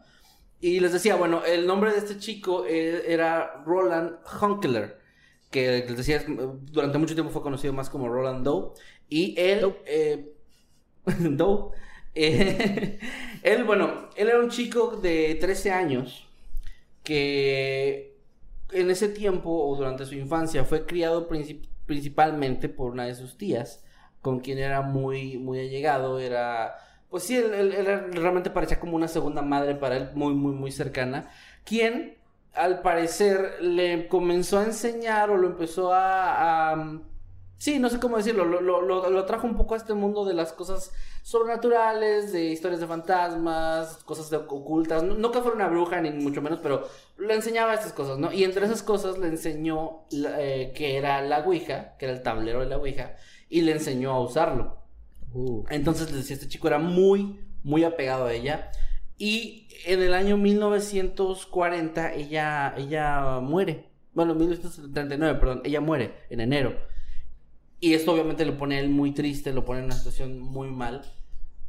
Que lo, lo lleva, poco tiempo después de esto, a intentar contactarla a través de ese Oh, tablero no puede ser. él, el tablero justo el que ella le había mostrado, lo toma, empieza a jugar, digamos, y realmente durante la sesión no se sabe que, ah, o, o sea, no, no se tiene algún registro, ni mucho menos, de que algo extraño haya pasado, no, no se tiene eso, pero se cree que ahí fue como el punto donde él, al hacer esto, con la intención de contactar a un familiar recién fallecido, abrió una especie de puerta que, que, bueno, trajo después consecuencias bastante graves. Él eh, comenzó a, poco a poco, de forma eh, progresiva, a comportarse de una manera diferente. Primero, los padres notaron que era un poco más agresivo, un poco más callado. En su, su tez era más, más, se veía cansado, se veía como si no durmiera, tenía pesadillas. Y eh, la parte donde se empezaron a preocupar todavía más es que empezaron a pasar cosas extrañas en su casa. Empezaron a escuchar de pronto rasguños que parecían provenir de- del suelo de madera, por ejemplo. Había llegado a la pubertad. Y, y una vez su mamá entró a su cuarto y estaba, no, mamá. No. Entonces, sí. eh, No, la seriedad. esta es la historia de la pubertad de Ronald. No, eh, les decía, sí empezaron a pasar cosas extrañas. O sea, en la casa había cosas que se movían por, por, por sí solas y todo eso. Y esto, bueno, junto a lo que le estaba pasando al chico, que ya estaba comportándose, les digo, de una manera como más aislada, pasaba mucho, mucho tiempo en su cuarto, no de esa forma. Pero, o sea, como mal, no comía y es- esto.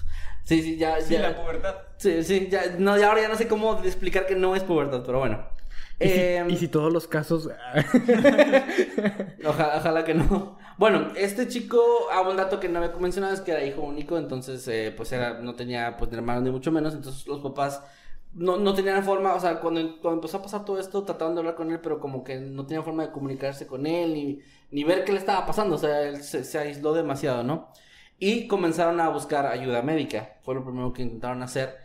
mm, lo, lo intentaron analizar, ver qué tenía, pero no había nada que, o sea, no parecía tener ninguna enfermedad. No parecía que eso estuviera relacionado con ninguna enfermedad que se conociera al menos en el Era momento. como una cuestión de su actitud, su forma de ser. Pero también lo físico cambiaba, porque es lo que les comentaba, que, que se veía diferente, o sea... ¿Pero ¿Por qué llamaron a un médico y no a la mano peluda? Porque Juan Ramón Sáenz en ese tiempo yo creo que tenía como cero años o menos. No sé Ah, es cierto. Hoy es el podcast de la gente responsable. Sí, es cierto. ¿Oíste? Bueno, Sí. eh, bueno, ok, entonces él, lo, lo, lo- después de que lo llevan ahí y no encuentran respuestas, ya dicen, bueno, vamos a ir con, por ayuda espiritual. Y déjenme ver el nombre porque no, son un chingo de nombres en esta historia, así que voy a tener que leer algunos de estos. Eh, fueron con Bob. el pastor, el pastor luterano de la familia, Luther Miles Schulz.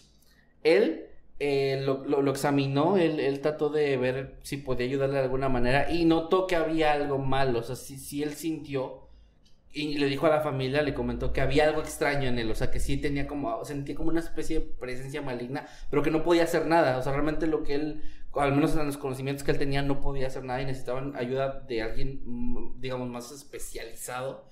También en este, en, justo en esta época, cuando empiezan a buscar ayuda y, y se dan cuenta de que eh, Ronald comienza a reaccionar de forma muy negativa y muy agresiva ante objetos religiosos, cruces y cosas de este tipo. Y esto también como que desata más cosas que en él. Y ahí fue donde se reportó que incluso en alguna ocasión lo llegaron a, a ver levitando eh, de, de- de- de su cama o levitando en algunas ocasiones, lo cual obviamente aterraba a la familia porque ya se volvió... ah, ya, ya pasó de ser algo que podía ser físico o algo que podía ser una enfermedad o que ya no tenía explicación, al menos para ellos no tenía ninguna explicación. Pubertad. Sí suena, ya, ya, ya no tengo forma, te digo, ya. Solo voy a continuar.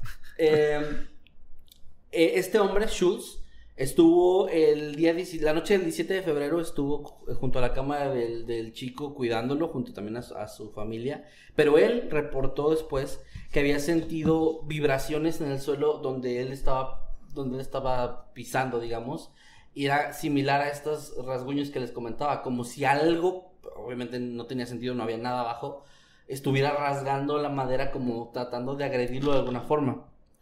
Eh, él dijo, o sea, pensó con todos estos datos que se tenían que pues el chico estaba poseído, o sea, realmente él sí dio esta explicación como pues es- parecen signos de una posesión, pero repito, él no podía hacer nada, no era, no estaba especializado, no era un exorcista ni mucho menos, entonces tuvo que dejar el caso pasarlo a, a alguien más arriba, que terminó siendo en primera instancia el sacerdote Edward Hughes, quien examinó también a Roland en su iglesia de St. James y ordenó que se le practicara un ritual, ay, perdón, se movió todo aquí, ordenó que se le practicara un ritual eh, pa- junto a varios de sus asistentes para tratar de ayudar al chico, pero esto tampoco obtuvo resultados. De hecho, batallaron muchísimo por in- buscaron ayuda de fuera también, o sea, eso se empezó a ver como cada vez más grande y cada persona especializada que quería mandar este caso más arriba y más arriba. Y de hecho no sé si alguna vez han escuchado sobre esto de los exorcismos, pero es algo muy complicado. O sea, eh, no, no es fácil que una persona venga a un lugar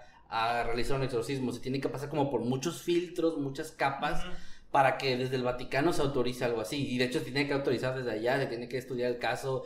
Primero se ve toda una investigación de un perfil si no es algo psicológico, si no es una enfermedad. Realmente es algo que sí se hace con mucha precaución, ¿no? No es así nada Sí, más. es como todo un proceso para ver si, o sea, descartar todas las explicaciones posibles, ¿no? Exactamente, sí, ellos realmente es algo que, o sea, sí se- es algo de aplaudir que no, no toman cualquier caso porque tenga eh, características que pudieran parecer una posición y, y ya actúan, no, no, no pasa así.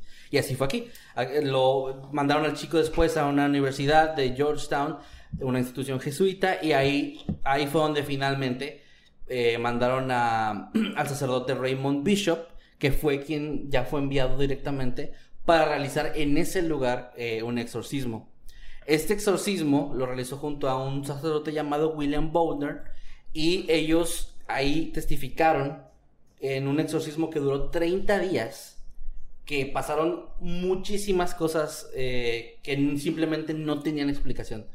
La más, la que más se comentó que esto también sucede en la película El Exorcista, que es de los, creo que los momentos más recordados, es que este chico realizaba o había como una voz dentro de él que parecía imposible que la hiciera. que venía, era como muy gutural, pero no tenía, o sea, para la edad que tenía, tenía 13 años, la voz era demasiado profunda y ronca y difícil, o sea, de que lo podía estar fingiendo.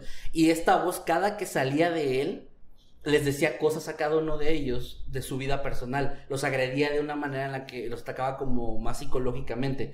Hablaba, por ejemplo, una de las frases creo que populares de la película es algo así eh, de la madre de uno de, de los personajes, Ah, ¿no? Que estaba en el infierno. Y Algo similar, bueno, eso sí es de lo que se comenta que ocurrió, o sea, que, que, que le dijo a, a uno de sus sacerdotes y, y habló como con nombres, o sea, cosas que, igual que en el caso que tú mencionas, cosas que el chico no podía saber o hubiera sido muy complicado que supiera, porque no tenía forma de saber quién iba a ir a, a, a realizar el exorcismo, ¿no? Que yo digo que es imposible que supiera. Entonces, bueno, este exorcismo que les decía duró 30 días, hubo muchas personas involucradas durante esta, este tiempo, hubo ¿Más sacerdotes. Hubo más sacerdotes. Sí, hubo más, o sea, realmente por eso decía lo de los nombres, porque son un montón de nombres. Eh, por ejemplo, padres, eh, Walter Halloran, eh, William Van Roo, el que les decía eh, Bounder, o sea, fueron un montón de personas que estuvieron durante ese tiempo. El principal de todos ellos, o sea, el, el que llevó, digamos, como la- el liderazgo de todo esto fue Raymond Bishop, pero todos los demás estuvieron asistiéndole durante este tiempo, 30 días. Y Tiene sentido porque un proceso de esta categoría ha de ser muy agotador para ellos. Sí, Y- tremendamente. Y si vamos a hablar de exorcismos como, como, ah, como algo que, no, no sé, eh, si vamos a hablar de esto, pues digamos que un sacerdote no puede ir como fatigado o, con la mente en otro lugar a la hora de hacer un exorcismo, es como que siempre tienes que estar... ah, pues en, tu mejor, en tu mejor estado posible porque estás tratando con una fuerza desconocida a la que tienen que ir trabajando. Y de hecho se realizan los exorcismos a través de sesiones. O sea, es decir, eh, pues los exorcistas, las personas especializadas, a- aplican una serie de pasos, de procedimientos y, y tratan, es como, casi, casi como si fuera un- una especie de tratamiento médico, o sea, en el sentido de que no es solamente de que llegan, dicen, como se crea o algunas personas lo ven en las películas de que eh, citan a la Biblia y usan agua bendita y ya se acaba, no, eso es realmente un proceso largo que lleva mucho más allá de eso, se intentan muchas cosas en, en ese intermedio y aquí en este caso fueron 30 sesiones, por eso una por día es un mes, pues por eso que se calcula ese tiempo. Ya ha habido exorcismos más largos Sí, en la vida Sí, real. El caso de Annalise Mitchell, que inspiró la, la De Emily película El Rose. exorcismo de Emily Rose, que sí, no recuerdo cuánto duró, pero fue muchísimo. Luis Michel, creo, sí, creo que duró años, ¿no? O, Eh, o sé, meses, no, no, creo que recuerdo. meses, exacto. pero pues Pero la fue chica mucho sí tiempo. terminó, o sea, fue un desgaste tan fuerte que ella terminó muriendo. Ahora, toda esta información que les estoy dando, o sea, todo esto de lo que pasó, se sabe, no nada más de que se habló o se le entrevistaron a estas personas, sino porque se autorizó que William Bounder fuera quien eh, hiciera un, eh, bueno, llevara un registro en un diario que todo, cada, cada sesión él estaba ahí, anotaba todo lo que se, todo lo que se hablaba, todos los avances que se tenían. Y bueno, este diario al final fue lo que se terminó usando. De hecho, como les decía, ese caso al inicio se manejó con mucho anonimato, ni siquiera se sabe quién era el chico. De hecho, la historia no se conoció hasta, hasta 1940 por algunos infiltrados, una persona en los medios que era un infiltrado, que no se sabe aún quién fue, que sacó esto a la luz. Ya se supo, bueno, ya se investigó después el nombre del chico, dónde vivía y todo eso, y ya se dio a conocer. O sea, esa historia, cuando estaba ocurriendo, nadie sabía más que la gente de la iglesia, y hasta los años 40 fue cuando ganó como atención eh, mediática. y bueno, eh, en algún punto, eh, los varios testigos que estaban ahí reportaron que se escuchó de pronto un tremendo ruido similar a un crujido que se escuchó en todo el hospital. Les recuerdo que todo eso se realizó en el hospital de Georgetown. Y finalmente, después de este, de este o, eh, ruido muy fuerte, Roland se despertó de una especie de trance y les dijo a las personas que estaban a su alrededor, se ha ido. Ya con su voz normal y ya como que ya él mismo había sentido que se había acabado. Eh, ahí termina el- la parte del exorcismo y termina la parte de lo que se sabe que pasó. Ya después de esto se estuvo, pues, estuvo manteniendo como vigilado, pero, pero ya no, no regresó esta cosa Entidad. atacado, entidad, lo que tú quieras. Y, y bueno, durante mucho tiempo se, les decía, se especuló de quién era este chico, porque se mantenía en un mato y así, hasta que eh, un par de personas eh, llamadas Terry Cooper y Cindy Epson de la Universidad de Missouri analizaron todo este caso y ellos concluyeron, investigaron ya tiempo después esto, concluyeron que no había forma de explicar, eh, o sea, ninguna explicación psicológica que pudiera dar una, una respuesta de lo que había pasado, basándonos, basándose en, en el diario de este hombre que lo que escribió todo lo que había pasado ahí. Y después escribieron un título llamado Evil Satan, Sin and Psychology. Eh, y bueno, ellos examinaron el caso y todo esto, pero igual en el libro no se llega como una resolución. Es igual uno de esos casos donde no se ha encontrado o no se logró probar que fuera otra cosa, que fuera algo falso o que realmente fuera una enfermedad o algo similar. De hecho, este chico, después de esto, después de este, este suceso, siguió su vida de manera normal. No se sabe mucho más de él, más que siguió viviendo en, la- en esa misma casa y se le perdió la pista en algún momento y pues ahorita para- por las fechas es muy probable que ya haya muerto de, de bueno, de haya muerto de, de vejez. Entonces, eh, como les decía, esta historia se volvió popular por ahí de los años 40 y fue cuando eh, la persona, este William Peter Blatty, que fue el escritor de la novela, cuando se inspiró en eso, le, le fascinaba la historia, investigó mucho y terminó escribiendo el libro de El Exorcista y eventualmente pues hizo la, la película tan conocida y tan popular. Eh, como dato extra y dato curioso, hay más películas basadas en este mismo caso. La que se considera como la más fidedigna a los hechos o al diario que se escribió eh, es llamada En las garras del mal o In the Grip of Evil del año eh, 2000. Uh, Ah, bueno, eso es un documental, perdón, y la película se Ok. llama Poseído del año Poseído. 2000 también. 2020. Eh, apenas, 2000, 2000. ah, apenas 2000. iba a decirte eso, que sería muy interesante que hiciera una película sobre este caso, o sea, como tal cual, Sí, bueno, el caso que inspiró al exorcista, pero ya la hicieron, así que Sí. voy a ir a verla. La de Poseído, te digo, la de Poseído es una película, la de In the Grip of Evil es un documental, ahí me equivoco un poquito, pero sí, es, es un documental. Hay más, una película documental llamada The Haunted Boy, The Secret Diar- Diary, perdón, of the Exorcist, que es lo mismo, o sea, es una película documental basada ya más en esta, en este diario del año 2010 y bueno, etcétera, hay más, hay más que se basaron, pero como que se considera que la de Poseído es la más, la más cercana a los hechos que se relatan. Así está en Netflix o en Amazon para llegar y verla y dormir a gusto. He dormir bien chido, ¿ah? Así entre gritos ahí. Pelis online HD, digo. Ah, bueno, como dato curioso, perdón, nada más para acabar ya esta historia, en, eh, fue la persona que descubrió, que investigó bien lo del nombre del chico y lo sacó a la luz ya ah, tiempo después, fue el periodista Mark Opsanik. Él fue quien se encargó de recopilar esta información y de sacar ya quién era el chico, de dónde era, que no les había comentado eso, pero era de Ma- Maryland. Él vivía ahí. Y pues nada, ahí termina la historia. Realmente es todo lo que se sabe en resumidas cuentas. Es un caso como quiera un tanto largo. Pero sí, no sé qué opinen ustedes o si ya la conocían. Yo no la conocía, la verdad. Yo he escuchado que tenía, o sea, si había escuchado en algún momento de mi vida que había una historia basada, en la que se basó como muy levemente, pero no sabía que, era- que había tantas cosas que coincidieran.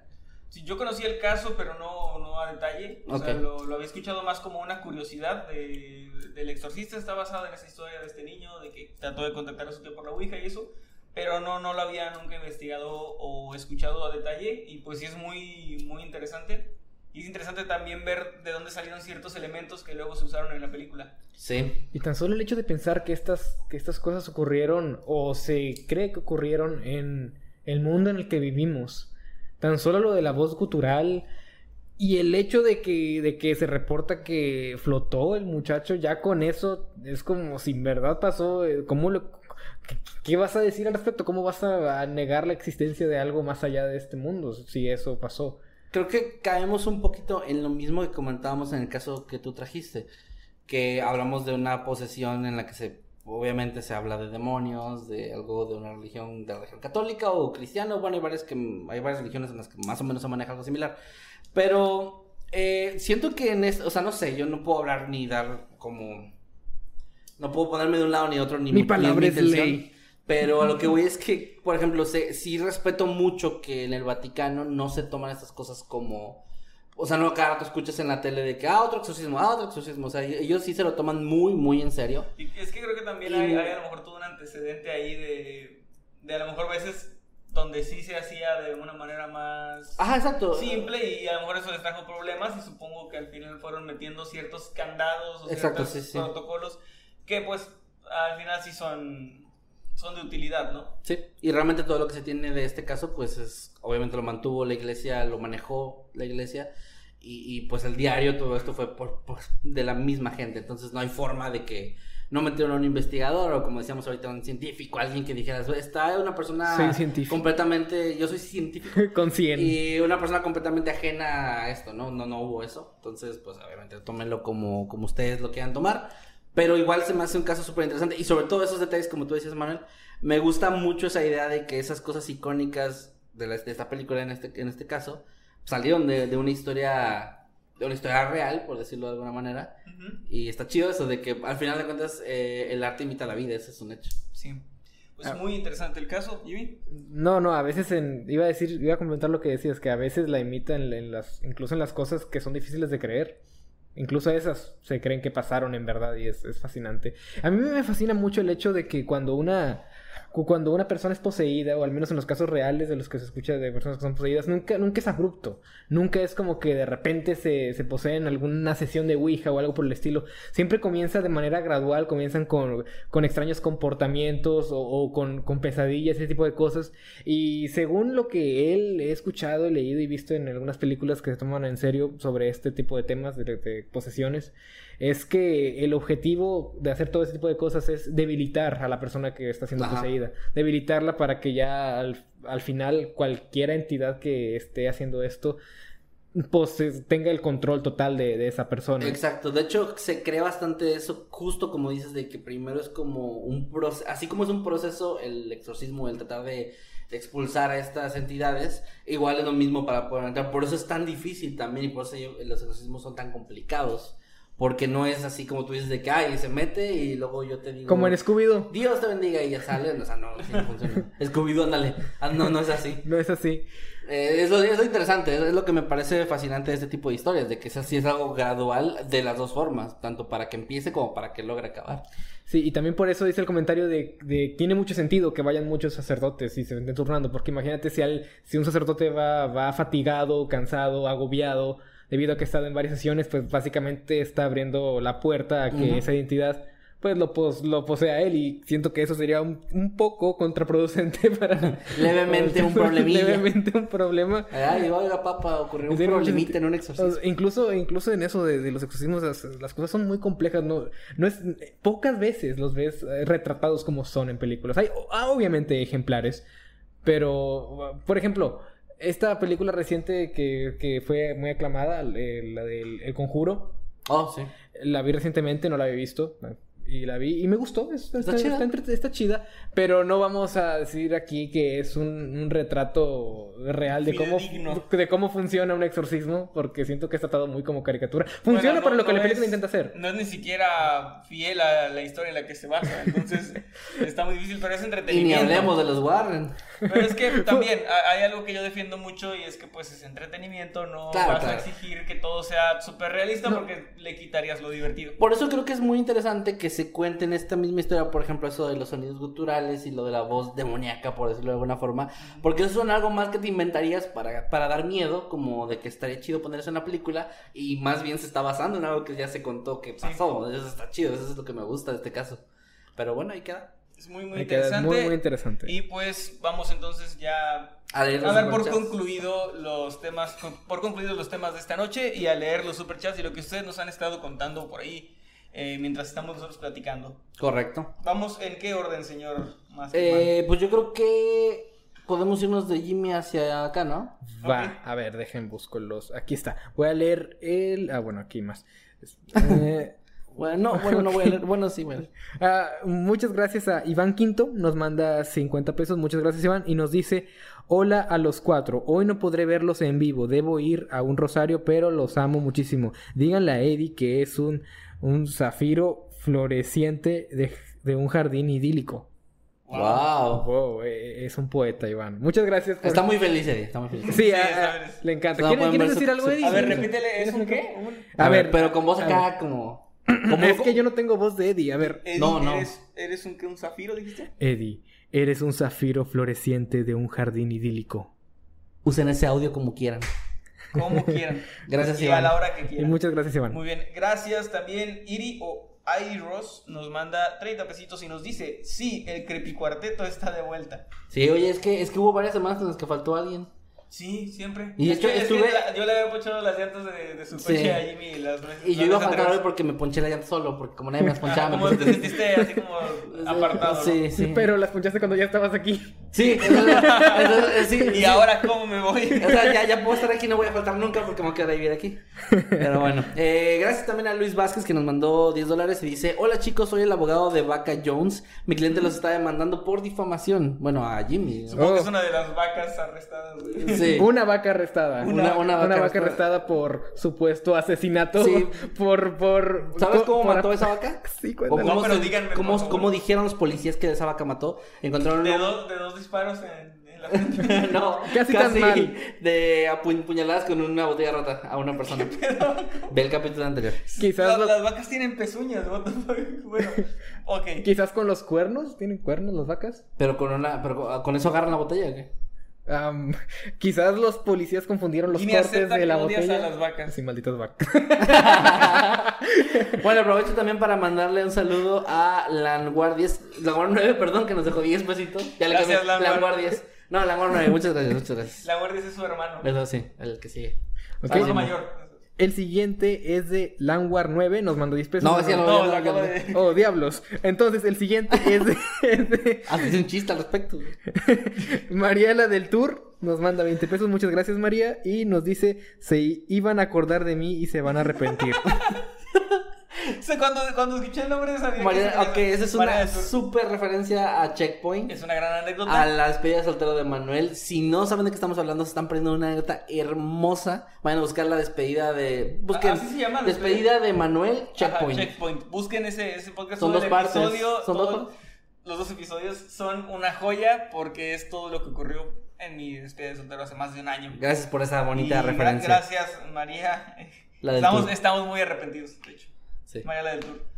Y también muchas gracias a Diego Ramón Díaz Mendiola, que nos manda dos euros, me parece. Ajá. Dos euros, muchas gracias. Dice, eh, ¿Qué animal? ok, ¿qué animal del infierno traerá Jimmy hoy? Ah, pues no, no, ninguno. Decepcionas a tu público. Mm, Es que, como les dije al principio, esa es una serie que tiene que irse espaciando para no saturar el tema y no sale provocar una, que sea no sale una película de. Avengers Endgame cada año, ¿no? Exactamente. Cada- Claro, nos trajo el, el maldito animal infernal de la duda con su tema. Ajá. Eso es lo que nos trajo. El Sí. gusanito de la El duda. gusanito de la- y de la envidia también. También. El gato curioso. Bueno, eh, ya, ya, de verdad. Sí, sí, Voy yo. Luis gracias, Vázquez Diego. nos mandó eh, 10 dólares y nos manda una perita que dice número uno fan. Muchas Guau, gracias. muchas gracias. Muchísimas gracias, de verdad. Muchas gracias. Eh, y aprovecho para leer de una vez también el de Diego Ramón Díaz Mendiola que nos mandó 5 euros y dice, si cortáis la cabeza de un jefe vikingo después de una batalla, tened cuidado que la cabeza decapitada no os muerda. Los vikingos no se lavan los dientes. Alta es una referencia. al tema que traje la semana pasada. Me imagino que fue el del cráneo este del rey. De... Ah, caray. ¿No era, ¿No era ese? No Es era un había una rey. Historia... No era un rey, bueno, había una historia de un... Ah, de un guerrero. Ajá. Sí, una historia de un guerrero que le cortan la cabeza y lo colgó como trofeo o algo así, ¿no? Y luego lo habían mordido. Ajá, y, y murió, del, Murió. murió de la infección del otro tipo. Sigurd, el poderoso. El poderoso. No, desconocía el nombre, pero sí había escuchado la historia. Poderoso entre, entre vikingos. Sí, y el otro, ¿y sabes cómo se, el apodo era del güey que, que se murió, que decapitó y mordió? El débil, No, el mordido. diente salido. No. Diente salido. Te lo Ah, juro, sí. te lo juro, te lo juro. Fue, fue, es Muy como, bonito. son cosas que te vuelan Es la poético, cabeza. es poético. Tan poético que podría ser... um, No arruines la diversión. sí, no lo haré, no lo haré. gracias, gracias, eh, Diego. Muchas Bye, gracias. Diego. El siguiente es de Sandra Xiong, que nos manda una perita junto con 20 pesos argentinos. Muchas gracias, Sandra. Y aprovecho para leer el siguiente de Gracias. Paul Giovanni López Abraham. Nos manda 20 pesos. Muchas gracias. Y nos dice, ando viendo todos sus podcasts. Los admiro mucho. Ah, muchísimas Muchas gracias. gracias, Pues Pablo. me gusta ver que cada vez llega más gente diciendo que se está actualizando con Que están maratoneando, sí. Es muy bueno porque ya tenemos un montón de, de episodios. Este es el 65. 60 y 65. Wow. 65, más, más de 65 horas porque duran más de una hora siempre. Sí, una El- hora y media más o menos. por- El por especial, 100 en, el especial 100 en octámbulos debe ser de 100 horas. Bueno, Jimmy No. haciendo promesas en vivo. Pero Jimmy, de Jimmy solo. Sí, No, una hora y media de Noctámbulos y el resto, Jimmy. 98 horas y media de Jimmy. Va. Muy bien. Ma- Malévolo Cucarachón, a quien felicito ahora mismo por su nombre de usuario. Malévolo No, cucaracho. no, no nos dice nada, pero pues nos da mucho llamándose Malévolo Cucarachón. Se nos Muchas puso, se nos gracias. puso sentimental. Se nos puso sentimental. Muchas gracias. Y aprovecho también para leer a Pau VDA, que nos manda 20 pesitos y nos dice: Sigo el canal desde hace 6 años. los TQM, chicos y un corazoncito. Muchas Muchas gracias. Desde hace seis años, a veces me cuesta trabajo pensar que llevamos tanto tiempo haciendo esto. Llevamos ocho. Pero bueno, eh, gracias de verdad. Y también a Luis y Rebeca que nos mandan 30 pesitos y dice: Saludos, solo quiero presumir que ya llevamos un mes. Y si no me equivoco, se refiere a de Ah, membresías. Ajá. Y muchas gracias. Hace poco dijimos que ya hay gente que ya llegó a los seis meses y tiene la Sí. insignia de seis meses. Sí, ya tienen su ya IBI quiero que vean la del año. Cuando También. vean, cuando vean la del año les va a Está, encantar. está muy chido, sí. Pero gracias, de verdad. Luis y Rebeca, saludos. La va a filtrar. Digo. no bueno, de hecho, creo que ya se puede ver. O Sí. sea, pero me refiero a que ya la vean con su nombre. Uh, ok, ok, ok. El Ya siguiente deja de querer filtrar cosas, Jimmy, por favor. Sí, como la foto Como que foto. la gente me pide, pero no, no voy a sacar al público. Al menos no por ahora. El siguiente superchat es de Nikin246. Nos manda 5 dólares. Muchas gracias, Nikin. Y nos dice: Qué bueno volvió Jimmy. Grande Masketman. ¿Y quién es el gordito del medio? Solo es joda. Saludos, Nightcrawler. Saludos, saludos, Nicky. Muchos saludos, Niki. Saluditos. ¿Quién es Eric- Eric medio? que es la primera vez en la historia de Nectamos que hace un chiste de gordo que no me involucra. ¿Es cierto? Sí, y, que, y la primera vez que no se burlan de mi color de piel. Mm, no sé, a ver, déjame ver, déjame ver si no puso moreno entre Bueno, Eric Blas, mientras Kevin investiga, nos manda 20 Investigador. pesitos. Está con la lupa en el celular. Nos dice, porfa, feliciten a Luis Edmundo, hoy cumpleaños. Luis Edmundo, muchas felicidades, muy feliz cumpleaños de parte nuestra y también de Eric Blas. Que estés muy bien, que te la pases genial y pues come bastante, como siempre decimos, y muy rico. Sí, felicidades, Sí, genial, Luis. a lo mejor, muchas, muchas felicidades y cumplas muchos más. Y dinos cuántos cumples. ¡Ocho más ocho! Es broma. Eh, Cepillín, te extrañamos. Eh, bueno, ahora sí. Eh, el siguiente que es de Nikin246 que nos mandó 5 dólares y dice: Porfa, un saludo a mi novia Marjorie Andrea, que a pesar de no gustarle el terror me aguanta. LOL, la amo. Ok, pues. ahí, ahí es, Nicky. De correcto. Marjorie Andrea, te mandamos un fuerte saludo. Ojalá que el terror te empiece a gustar. Y si no, también es chido. O sea, si también el terror te gusta, como que. De que Sí, te dé miedo, no sé, es chido. es chido. Muchas, Eh, muchas gracias por El miedo es una caja de Pandora. Una vez que la abres, es como que ya no puedes volver. Te comienza a interesar mucho más estos temas y vas a seguir viendo más cosas. Sí. Vas a consumir todo tipo de medios de entretenimiento que involucran al terror y es, es, es muy bonito. Alguien póngale un beat de rap a todo, No, no, no, a todo ese, sí, por a favor. todo ese discurso. Ahí en el No fue un discurso, fue solo una frase. No, estuvo Pues chido, estuvo. Saludos, saludos. Sí, Saludos, y muchos saludos a Marjorie. Muchos saludos. Va, muy bien. Ok, el siguiente es de Clipey, quien nos manda 50 pesos, tiene una imagen de Yoshi de perfil. Muchas gracias, Clipey. Y nos dice, qué bueno verlos a los tres hoy. Saludos a todo el team de Mundo Creepy. Muchas gracias. Gracias, muchas gracias. gracias. Muchas Sí, gracias, Yoshi. estamos todos, ¿eh? ¿Mm? ¿Qué dices? Ah, sí, que muchas gracias a Yoshi. A, una a Yoshimitsu Kalan. También saludos a ellos. saludos a los que me piden saludos. Alma Zamora, muchas gracias, nos manda 50 pesitos, nos dice, hola chicos, finalmente los puedo volver a ver en vivo, me encanta lo que hacen. Muchas, muchas gracias Alma y pues ojalá que nos pueda seguir viendo en vivo en los siguientes episodios. Tiene su encanto ver en vivo este programa. Sí. Eh, saludos también a la naranja de Jimmy, que nos mandó 20 pesitos y dice, vengo en son de paz y con una banderita blanca, Jimmy, tranquilo. No, Jimmy, no. Jimmy, no me hagas nada y pone un emoji de, de- de Ah. naranjita. Ya, Jimmy. Hablaremos después. Ya, por favor. Oye, eso sonó como mi mamá cuando le dan las calificaciones y en la casa, en la casa vas a ver. En la casa hablamos, mijo. Bueno, ay no. Pero Ah, por- dices muchos saludos, naranja. Ajá, sí. Digo, yo de repente veía a mi mamá en, la- en las, juntas de calificaciones hablando bien chido con otras mamás y yo, ah, está de buenas. Ay, pero... está contenta, sí. Ajá, y ya nomás nos íbamos al carro y ya no hablaba y bien enojado. Y yo, "Ah". ¿Y eso que sacaba 10?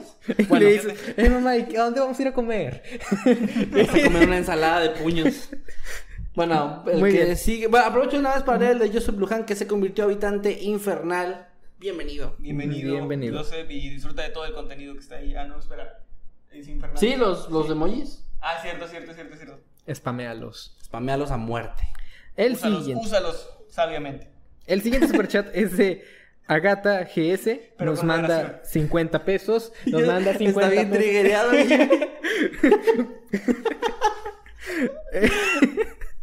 Ok, ya, perdón. El siguiente superchat es de Agata GS. Nos manda 50 pesos. Muchas gracias, Agata. Y nos dice: Yo solo paso a decir que soy seguidora desde que medio fandom pensaba que las voces de Kevin y, y Emanuel se parecían. Es cierto. lo, lo chistoso de eso es que todavía hay gente que lo piensa. Hay gente que dice que nos parecemos físicamente también. Hubo hace poquito un tweet que en el que nos etiquetaron de que mi mamá, o sea, yo veo los videos y mi mamá los vio y me preguntó si ustedes eran hermanos. Ah, sí. Eh, her- herman- ¿Hermanos? No, no nos parecemos nada. Pues hay gente que cree que sí. Pero bueno, las voces lo entiendo todavía más, pero bueno. Gracias, Agatha, muchas gracias. Son como hermanos, pero más cercanos. Estaba chido cuando ya salíamos a cámara los dos y la gente nos preguntaba si éramos uno nada más. Pero ya salíamos a cámara. Eso estaba chido. Sí, eso no tenía mucho sentido. saludos a todos. Muchos saludos, Agatha, y Saludos, gracias por el apoyo. Creyendo que éramos una sola persona. Ah, sí, saludos. Ya, ya es todo, ya es todo. Ya puedes, ya puedes hablar. ¿no? Ya, muy bien. Joseph Lujan nos manda cinco. Que habíamos dicho que era PN, era. Perú, en el super chat dice que saludos desde Perú. Ah, cierto. Pero ya, eh, ya habíamos. Que no siempre la bonita costumbre de primero preguntar eso antes de leer el superchat. Saludos desde Perú, nos dice.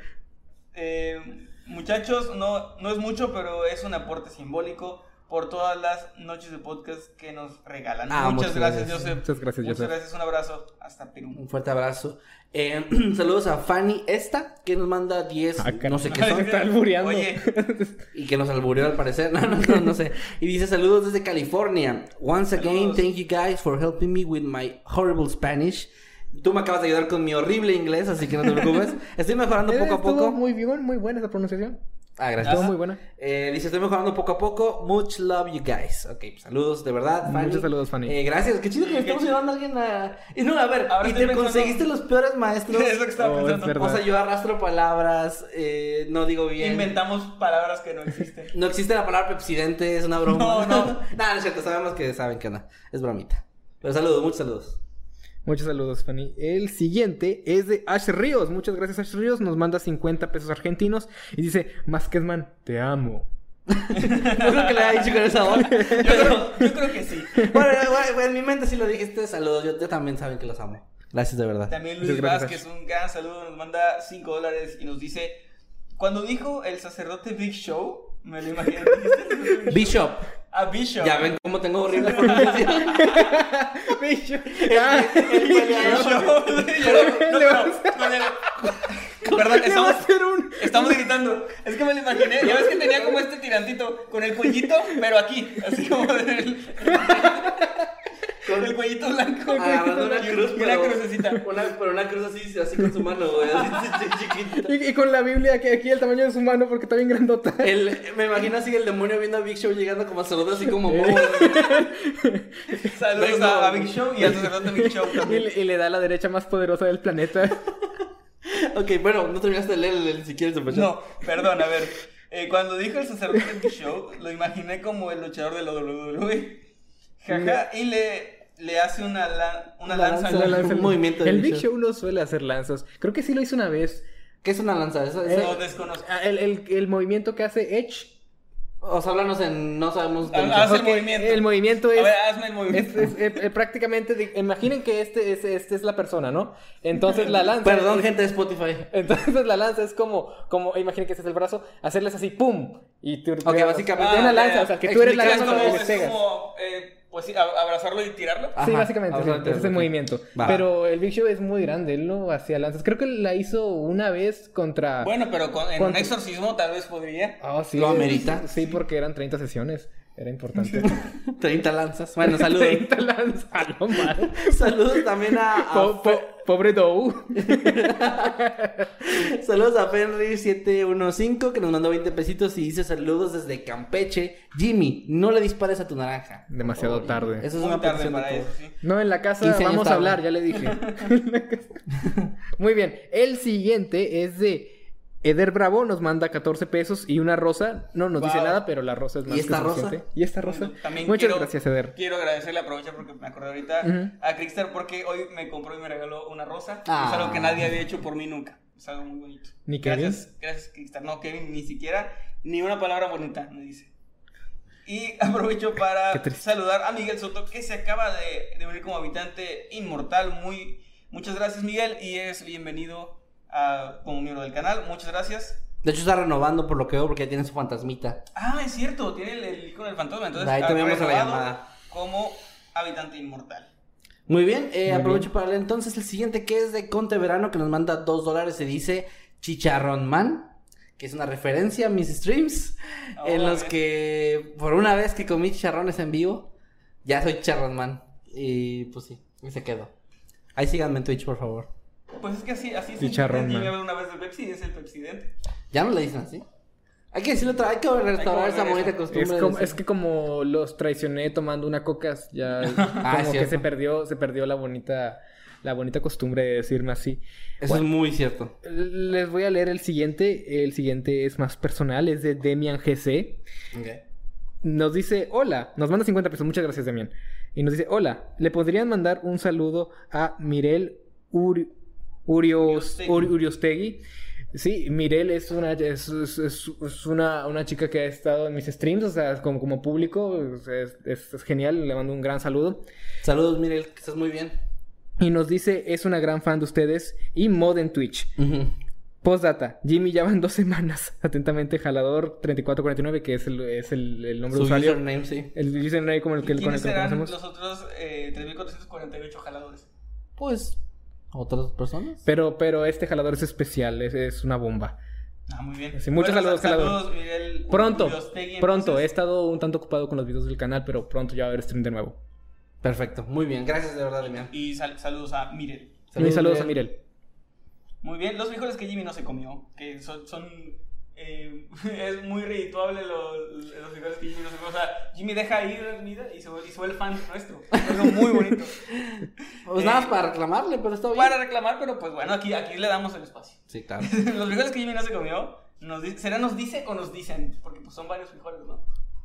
Nos dicen. Sí, creo que sería. Nos dicen, Los porque nos incluso el nombre de nos usuario. Nos mandan 50 pesitos y nos dicen. Ok.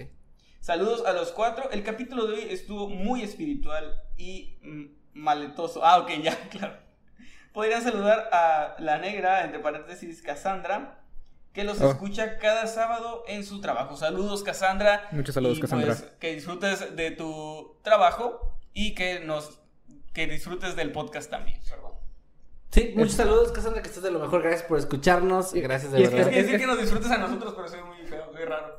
Ah, disfrútanos. Sí, disfrútanos. Entonces, Eh, no, es- disfruta, espero disfruta de que- tu trabajo y de Espero podcast. que tu trabajo no ocupe como que mucha concentración, porque si lo hace, ah, lo siento si provocamos que cometa algún tipo de error. Sí, pero no ponemos screamers ni nada. Es sino- controlador aire. Ah, bueno, no pasa nada. Muchos saludos, Cassandra, y muchos saludos los frijoles que Jimmy no se comió. y es- se escucha tan raro que lo digas tú en tercera persona. sí, es cierto. Serán los primeros que yo no me comí, ¿no? ¿Cómo lo tienes que decir? Eh, Así se llama el usuario, así le voy a decir. Ah, muy bien. Pues, bueno, voy yo, ¿verdad? Ok, eh, le quiero mandar un gran saludo a Nara Arostelli, que nos dice que nos admira mucho, que nos ve desde Argentina. Saludos hasta Argentina, eh, provincia de Salta. Y nos está pidiendo un, un un saludo especial porque el día de hoy es su cumpleaños y dice que la está pasando sola. Entonces, Bueno. eh, pásala de lo mejor, feliz cumpleaños, eh, no te preocupes, creo que todos alguna vez en la vida pasamos alguna así, pero no pasa nada, habrá mejores cumpleaños o mejores momentos. Y lo importante es disfrutar, que estamos, a- estar felices de que estamos vivos, estar felices de que estamos aquí. Sí. y gracias por acompañarnos, dejarnos acompañarte esta noche en tu cumpleaños, pásalo bonito. Nara, un abrazo y pues eh, estamos aquí, estamos todos, yo creo que todos los que estamos en el podcast y- Estamos y, la contigo. gente, y la Creo gente que- platicando. Creo que todos los que estamos en el podcast estamos aquí. Ah, No, pues no, sí. no, o sea, está, me refiero a que no dije eso, dije todos los que estamos en el podcast y platicando estamos Sí, pero te interrumpí para hacer el chiste malo. Sí, bueno, una de mil, güey, o sea. Bueno, está bien. Entonces, estamos, estamos contigo. a- Al, final es, es como estas videollamadas de familia que también se hacen a veces y eso. Cierto. Entonces, a pesar de la distancia, de todas formas, eh, pues no, no te sientas sola y te mandamos un abrazo. Un abrazo. Felicidades y pues ya vendrán muchos y mejores cumpleaños. Un abrazo. Felicidades. Felicidades. El siguiente superchat es de Fanny Esta. De nuevo fuimos albureados. Nos manda 5 dólares. Muchas gracias, Fanny. Y nos dice. No, sería ah, algo si fuera Fanny. Esta. Como, es- co- como algún tipo de acento en la palabra esta. Eh, no, de hecho, No, no, nada más es la expresión. nada de- más como tú lo dirías. Ajá. Ay, pensar que le estamos enseñando español. Exactamente, ese es mi problema. Cierto. Y nos dice, lo siento, una cosa que se me olvidó preguntar. ¿Ustedes, chicos, tienen algunos ah, tienen algún plan para visitar ah, Calif- sur de California del. Sur? Eh, pues no plan, pero nos encantaría eh, visitar eh, cualquier ciudad o cualquier parte de Estados Unidos. Ojalá que en algún momento podamos llegar allá. em, En cuanto se pueda viajar y eh, no, bueno, para empezar, ¿verdad? Pero fuera de eso, que podamos eh, tal vez tener algo por allá. Digo, hay muchos Pues planes. hay, hay muchos eventos en California que se hacen. Eh, sí. muchas cosas a las que. Justo en eso estaba pensando, que pues hay cosas tipo convenciones y así que se pueden hacer. Entonces, sí, sí. En el momento en que alguien nos invite y que obviamente ya no Sí, exista ¿no? la pandemia, no créeme, vamos a estar ahí sin, sin Claro. problema. Así que muchos saludos y ojalá que si vamos algún día por allá que nos topemos. Me da, me da mucha curiosidad, eh, Fanny, porque pues es, eh, eres una persona cuya lengua materna no es el español y me da curiosidad cómo nos encontraste y cómo te llamó la atención nuestro contenido. Bueno, eh, no es, bueno, eso del contenido no sé, pero lo de que nos haya encontrado, creo que no es poco común que gente eh, que habla de su lengua materna no es el español, de pronto se topan contenido en español y lo consumen, porque esto nos lo había platicado, no sé si recuerdas, la chica de YouTube que nos ayudaba, que también era de Estados Unidos, Ah, es cierto. y, y también su lengua materna era el, el inglés. Y, y nos decía eso de que sí hay mucho público, sobre todo en estas partes de, de Estados Unidos, que hay mucho público latino, entonces de repente como que te relacionas con gente latina y así, de repente empiezas a consumir eso y te vas por ahí. No sé, digo que nos cuente, Sí, estaría, estaría interesante. pero, pero, pero yo creo que va por ahí más o menos. Eh, saludos, Fanny. Muchos saludos, Perdón, ¿quién sigue de hablar? Tú. ¿Era yo? Ah, muy bien. Héctor, Héctor Rodrigo nos manda 2.500 pesos chilenos, si no me equivoco. Dice, dice, buena, perro, mándale un saludo a mi prima. Eh, Alma Gozo. Ay, su segundo, pe- su segundo nombre es Marcela. Eh, saludos, Alma. Estés muy bien. Muchos saludos, Alma. Saludos Estaba ti. buscando si había algún tipo de albur ahí. ¿sabes? No, no, no, no. Estaba con la Jimmy, lupa así. ya, está, ya estás paranoico, ¿cómo va a haber un árbol en eso? No tengo idea, pero es que No, como no. Marcela es como que, pues, pues, no, No, sé. no, tranquilo. ¿Qué Ya- tiene de malo? Yo tengo una prima que se llama Marcela. o sea, Sí, ¿te parece un nombre gracioso? Es un, es un nombre. Y, es no- y ni le mandaste saludos por andar pensando en eso. Ah, muchos saludos, Alma. mándale saludos. ¿A Muchos- quién? Alma, Alma Marcela. ya, déjenme en paz. Saludos. Muchos, Perdón, salu- perdón. muchos saludos a, Al- a- a Alma Marcela y, y a Héctor Rodrigo. me voy, me voy. Es como, ¿quién, quién, quién viste eso de que es más gracioso el chiste? ¿Lo sé cuando Sí, no, no me acuerdo, pero es cierto. Saludos a- ya vente, Jimmy. Saludos a Nali Castillo que nos mandó 20 pesitos y dice: Yo ya tengo casi los 6 meses, los amo, corazoncito. ¿Me saludan? Anali, claro que sí. Eh, muchas, muchos saludos y muchas gracias por estarnos apoyando tanto, de verdad. Un abrazo, de verdad. Saludos. Que estés muy bien. Muchos saludos. Más abracito. Ok. El siguiente superchat es de Carlos Gutiérrez. Nos manda dos dólares. Muchas gracias, Carlos. Y nos dice: Saludos, llegué tarde. No importa la hora a la que hayas llegado. El punto es que hayas podido disfrutar de nosotros. Como decir disfrutar de nosotros. No. Gózanos. Gózanos, Carlos. Carlos bien incómodo viendo el podcast. Quizás su madre está viendo o escuchando de fondo. Mira, abuelita, voy a mandarte superchat. Vamos a escuchar. Ay, no, saludos a los que nos ven con su familia y una enorme disculpa. Eh, también un saludo a Alma Zamora, que nos manda 20 pesitos. Perdón, ya ando, ando un poco ciscado. Sí, sí. Eh, y nos dice: eh, ¿Son esposos no hermanos? ¿Cómo? Tuyo. Ah, ok. O ¿Qué, qué, qué les dijo? Digo, este, no. No, Claro que no. Claro que no.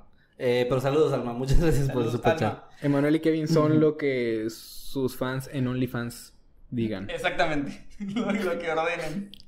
Ah, ok, aquí Recinos López Catherine Celina nos dice: Hace rato hice un maratón de Mundo Creepy y encontré el video donde Manuel entra a la Deep Web. Ah, sí, hace mucho, Uf, mucho tiempo. de Hace eso. mucho de eso. Es- esa Deep Web ya ni es Deep Web. O sea, ya ahorita es como. Está abandonado ahí. Es como. Ya todo el mundo puede. Los entrar. links que usaste ya seguro ya no ya no, ya no funcionan, sí.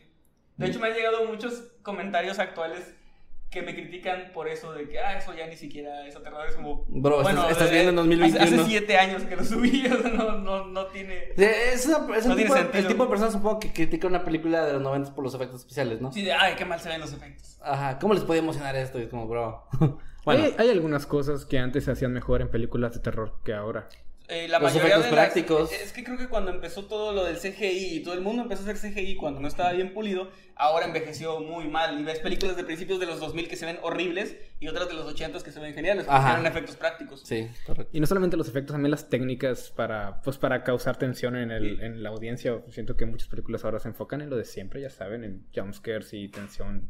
No muy trabajado, pero bueno, me, me estoy saliendo del Sí, tema. el CGI entre más se trabaja, o sea, se ve más realista, pero cada vez las películas envejecen más rápido porque ves algo Sí. de 2015 Y ya se ve bien. raro, así como medio Sí. mal. Ey, es cierto. Sí, eh, me acuerdo de la película, esta, esta peliculita llamada El bebé de Rosemary.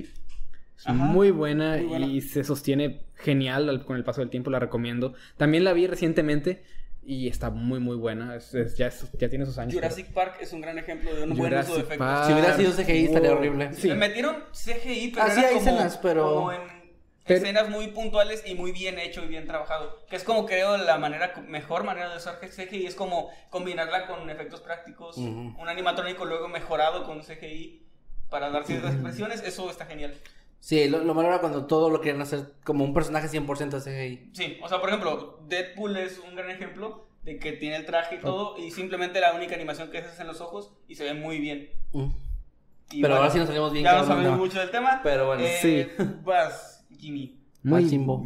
Ok, el siguiente comentario es de Pau VDA. ¿Ese no lo hemos leído? Eh, no, no, no, ese es el que sigue, sí. Ok. Pau nos dice, me estoy terminando mis pocos datos para escuchar su podcast, jajaja, así de grande es mi amor por ustedes. Ah, muchas, Muchas gracias, gracias, muchísimas Pau. gracias, Pau. Salga muy mucho. bien. Muchas gracias, También Pau. un saludo a Ana Sofía Hernández que dice, para mí que ellos dos eran pareja y mantuvieron oculta su relación, ya que no era muy apoyada su relación. Y después ellos discutieron. ¿Cómo? Ah, ok, está, pensé que estaba... Ah. No, porque pensé que estaba hablando de ti y de mí. No, perdón, gente. No todo se trata de ustedes. No, todo- no todo gira alrededor nuestro. Tengo que trabajar en, en mi ego en este momento. Y bueno, dice, en relación al, al primer caso, El, que me encanta el, ca- el cambio del tono de voz y todo. Es que estaba leyendo como que, ok, era pareja. Pensé como que, oh, eh, por fin descubrió la verdad. Y luego vi que no, que era solo una teoría sobre el primer caso del podcast. Ya estaba sudando frío. Y bueno, eh, de- lo leí desde el inicio porque tiene más sentido ahora. Dice, para mí que ellos dos eran pareja y mantuvieron oculto su relación ya que no era muy apoyada su relación. Y después ellos discutieron y le disparó y por la desespera- desesperación ocultó el cadáver y se lo olvidó. Esa es mi teoría, madre. Es la que más me gusta bastante. Muy bien. ¿Se le olvidó? Se le olvidó. Se le olvidó, Sí, a veces la tarea se olvida cuando estás en la escuela. Sí, cuando no se te olvidó nunca así que. ay, Nunca se te ha olvidado la cartulina. La cartulina, pues así está. Hoy, hoy se nos olvidó Eddie, por ejemplo. Eddie, ah. Dios lo tenga en santa gloria. Bueno, eh, el siguiente comentario es de César Reyes Trejo, perdón, superchat, y nos manda 50 pesitos. Y dice: ¿Cuándo volverán las historias de terror largas y sin máscaras ni corbatas? O sea, que no tengan que máscaras no tengan ni, máscaras ni corbatas. Voy a trabajar. Estaba trabajando en una historia, pero el, el, el, El sujeto usa una máscara. Entonces, Nah, a ver.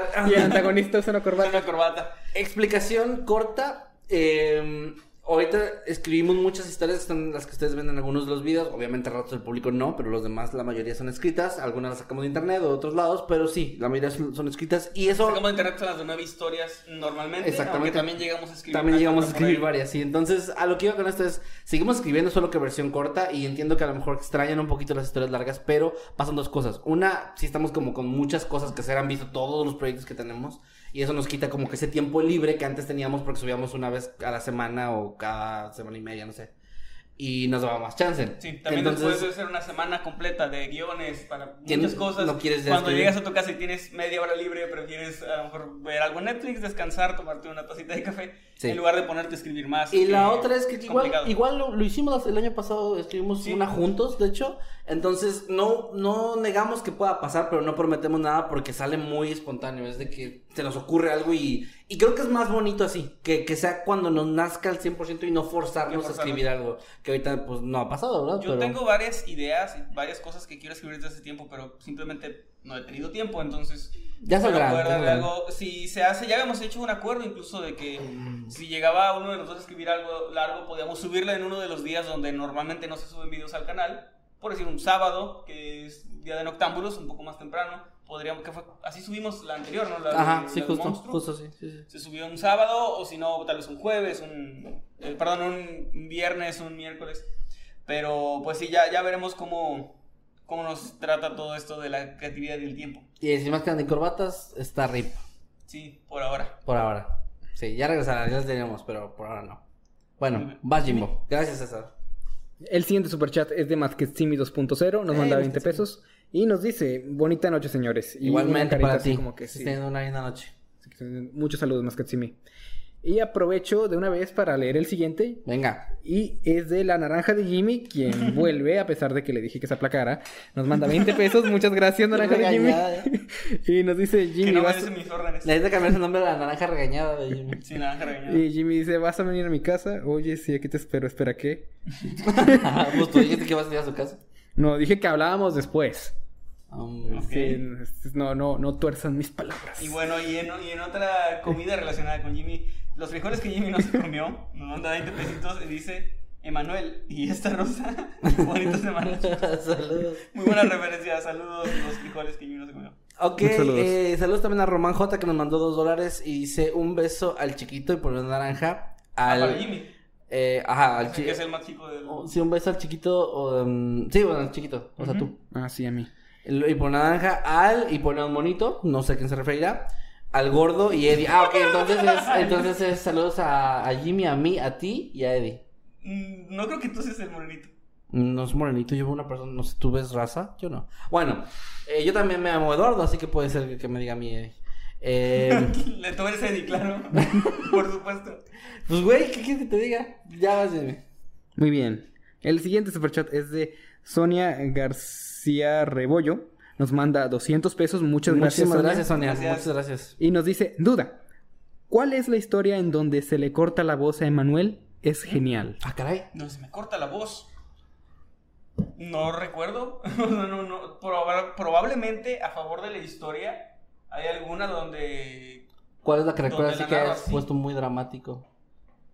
Bueno, la- las que recuerdo que, que narré de manera más natural fue God's Head, que es la cabeza de cabra, que es una historia contada como si yo la hubiera grabado así caseramente, ¿no? Y creo que esa podría ser, pero de ahí en fuera creo que no tiendo a no tiendo a hacer ese tipo de matices en, en la voz en una narración. Ok. Entonces no sé, no sé si nos pudieras dar un poco más de información. O si hay alguien en el público que recuerde y nos lo pueda comentar ahí para sí. ayudarnos también, eh, lo agradeceríamos Sí, mucho, eh, mucho, mucho. Sonia, ahí en, en comentarios nos puedes decir en un momento cuando empecemos a, le- a leer los comentarios. Sí. es- nos puedes dar más detalles porque no sé, sinceramente no me acuerdo cuál será esa, esa historia. Muy bien. Ok. Bueno, ¿vas tú, no? ¿O, eso tú? Eh, sí, voy yo, voy yo, perdón. Creí que habías leído tú. No, fue el Jimbo. Luis Vázquez, muchas gracias, nos manda 10 dólares y dice, es cierto, aquí en California hay mucho latino que consume esto, como, como yo los escuché un día que trabajaba y me encantó su contenido, ya llevo dos años aquí. Wow, Muchas gracias Luis, y pues sí, ahí está, es cierto en California, había olvidado ese detalle de que California es uno de los estados con más latinos, entonces es muy probable que pues esta cultura latina pues está por ahí nomás. Ahí por ahí andamos en las calles de California Sí. en, en el celular de alguien. Ah, Y chido. eso está muy chido. Al menos de esa forma andamos en los que... Sí, de la otra forma no hemos llegado, pero bueno. Saludos, Luis, muchas gracias. Eh, Lobo Hernández nos manda dos dólares o dos. Sí, dos, Sí, dos dólares. Y dice: Gracias, eh, chicos, siempre animan mi sábado. Es un placer para nosotros saber eso, de verdad. Muchas gracias, Lobo Hernández. Muchas gracias. Eh, ojalá que podamos seguir animándote sábado tras sábado hasta que tú lo decidas. Y de verdad, gracias, gracias. gracias. Muchas Saludos. gracias. Muy bien, eh, saludo miren, enorme. aquí Sonia, Sonia ya nos está diciendo. Ah, genial, sí, genial. Sí, como, como que narró súper bien, pero como que se le corta por drama, es una maravilla. Pero nos puede decir Sonia, por favor. Bueno, se acuerda, ella está pidiendo la historia, entonces no sé si recuerda más bien como La algo que trama. pase más o menos. Aunque a ver, si, si es, ya, ya con eso tenemos que es en primera persona. No es una donde hay un narrador, Ok. no es en tercera. Entonces tuvo que haber sido alguna de... Puede ser La Luz de las Luciérnagas, que es como dramática.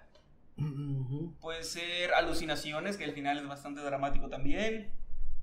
Pero no sé, es que sí necesitaría más, más datos, porque tenemos aparte un montón de historias y un Sí, es cierto. Y saludos voy a también. empezar a leer también tweets, ¿ok? Para que... Claro, claro. bueno, voy a estar. Sí, dale, dale, dale, chat. Aquí en el chat, saludos José García que dice buenas noches muchachos. Una pregunta, ¿cuándo vuelven a subir más historias de camioneros? Tenemos pronto una de carreteras, Ajá. que de hecho pues dentro de este video hay una historia de un camionero que podría ser equivalente. Entonces por ahí en estos en esta próxima semana se estará subiendo ese video que ya está grabado. Grabamos ahora sí con bastante antelación los videos también. Por eso es un poco complicado, a veces nos piden un tema y para de aquí a que salga va a tardar todavía un Sí, tiempo. sí estamos trabajando lo más que adelantado que podemos. Eh, leer acá un, un tweet de Bloody Rebel 666 que nos dice... Ah, perdón. Eh, hashtag Noctámbulos Podcast. Los amo. Mordido un perro. Ah, Ah, bueno, ahí está. Mariana Ibarra, un saludo, nos está pidiendo saludos, dice que es, que es un sueño cumplido para ella. Mariana, un saludo para ti, un abrazo también y que estés muy muy bien. Eh, acá también de Sune nos pone hashtag Noctámbulos Podcast y dice: Eddie es un papucho. Su cara parece tallada por los mismos ángeles. Estoy de Hugo. acuerdo. Estamos todos de acuerdo. Hugo. Sí, es que Hugo también agregó. Y yo leo todo lo que pongan. Muy bien. Acaba de llegar un super chat. Esperaba que alguien más lo leyera porque creo que es albur. Y, y lo manda a Nikin 246. Nos manda 5 dólares. Muchas gracias, Nikin. Y nos dice saludos a. Ay, no puedo, a ver. Saludos a la prima Rosa Melga Tito. Porque Era cuestión de tiempo para que nos empezaran a aburrir en los superchats. Sí, era Porque los cuestión tenemos de- que leer a huevo, así que. Sí. Pues sí. Muchos saludos, Rosa. Espero que le estés pasando genial. Bueno, eh... Muchas gracias, Nikin. Ah, wow, nos mandaron por ahí un, un este, un fanart también fanart. con el hashtag. Eh, muchas gracias. Ahorita hermoso. ya le di retweet. Gracias, gracias de verdad. Lo de retweet yo. Este. Ok, a ver, también acá dice Gilson Rayo, hashtag Noctámbulos Podcast, el autor del libro y pone el meme de esto es real, hijo. del libro del exorcista, pues sí. Esto es real. Esto ocurrió. También un saludo a Frida que está pidiendo aquí saludos en el chat. Dice que realmente adora escucharnos. Un, un saludo para ti, Frida. Que estés muy, muy bien también. Muchos, También muchos a- saludos. Acá nos mandan un, un tweet que dice hashtag Noctámbulos Podcast, todos al ver que los padres de la niña de la historia de Jimmy fueron responsables. Imposible. Tiene que ver Me algo encanta, para- ¿no? Tiene que ver algo paranormal por aquí. No, y aparte, o sea, sí, sí, sí, o sea, es como que van primero al doctor, o sea, Sí, ¿qué- primero al ¿qué doctor. clase de historia que pasta es eso? Si le dan mucha importancia. Sí, ajá. Ana, Analí Castillo nos manda 20 pesitos y dice: Emanuel sonriendo me da mil años de vida. Pero yo sí sonrío, creo. No tanto, no es cierto, no sonrío. Sí, gracias, Analí Castillo. Bueno, ahí está. Muchas Y gracias, también acá pone Mariana, hola, hashtag Noctámbulos Podcast, felicitaciones, fueron bastante puntuales, los voy a poder ver hasta el fin sin dormirme. Es que es cierto, en otros Oh. países eh, de, la- de Latinoamérica, eh, de repente empezamos a las 8, pero para ellos ya son las 11 de la noche Sí. o 12, y pues sí. Los que nos ven desde España, que hay algunos, también ya está casi amaneciendo, ¿no? Sí, para ellos sí están súper así. Pues eh, había una persona que nos venía de Rusia. ¿Te, te Ah, acuerdas de eso? Que también era estaba amaneciendo por allá. Saludos, saludos. Eh, ok, perdón, estoy leyendo viendo más. ¿Van a leer ustedes? Pues un saludo a Génesis Gutiérrez que está aquí pidiendo saludos. Dice que nos escucha mientras hace tareas y que nos ama. Saludos, Génesis. Están diciendo acá por acá. Pau dice, eh, como que hacen falta las historias de animales de Jimmy. Y dice, jaja, no es cierto, chicos, vamos sus podcasts con o sin historias de animales. Pero estoy seguro que ahí es como que, pero, pero trae historias de mí.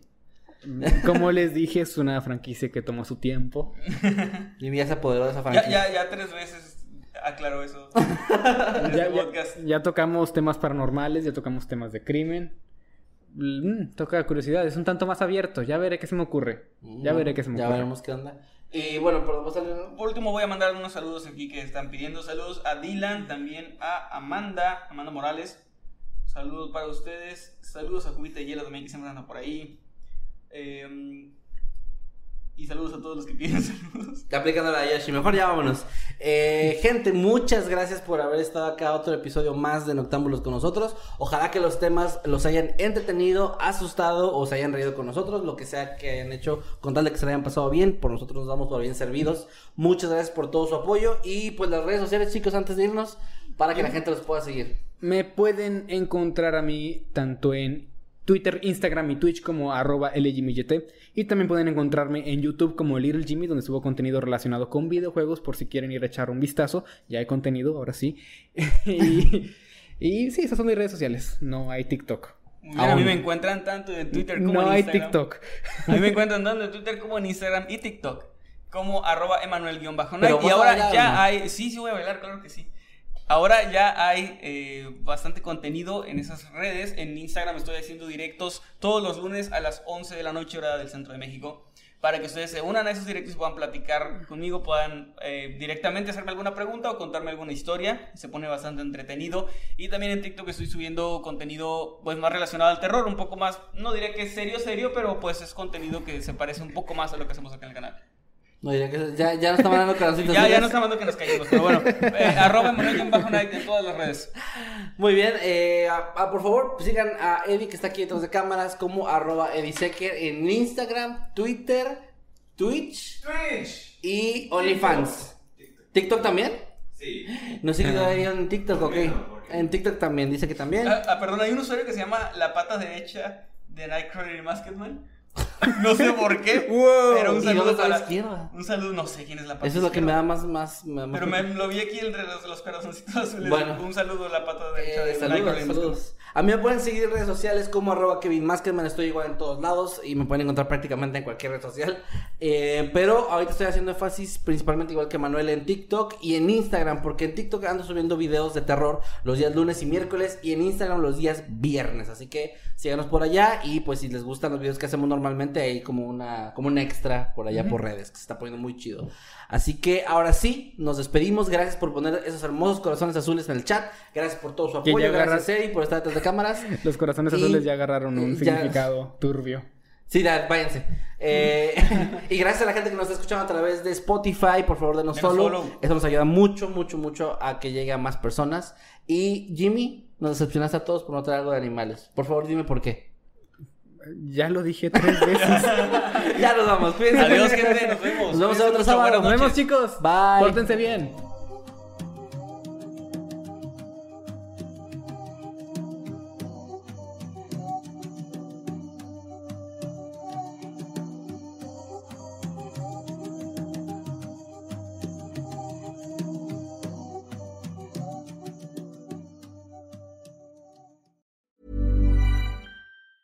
Hi, I'm Daniel, founder of Pretty Litter. Did you know cats tend to hide symptoms of sickness and pain? I learned this the hard way after losing my cat, Gingy. So I created Pretty Litter, a health monitoring litter that helps detect early signs of illness by changing colors, saving you money and potentially your cat's life. Pretty Litter is veterinarian developed, and it's the easiest way to keep tabs on your fur baby's health right at home. Go to prettylitter.com and use code ACAST for 20% off your first order and a free cat toy. Terms and conditions apply. See site for details.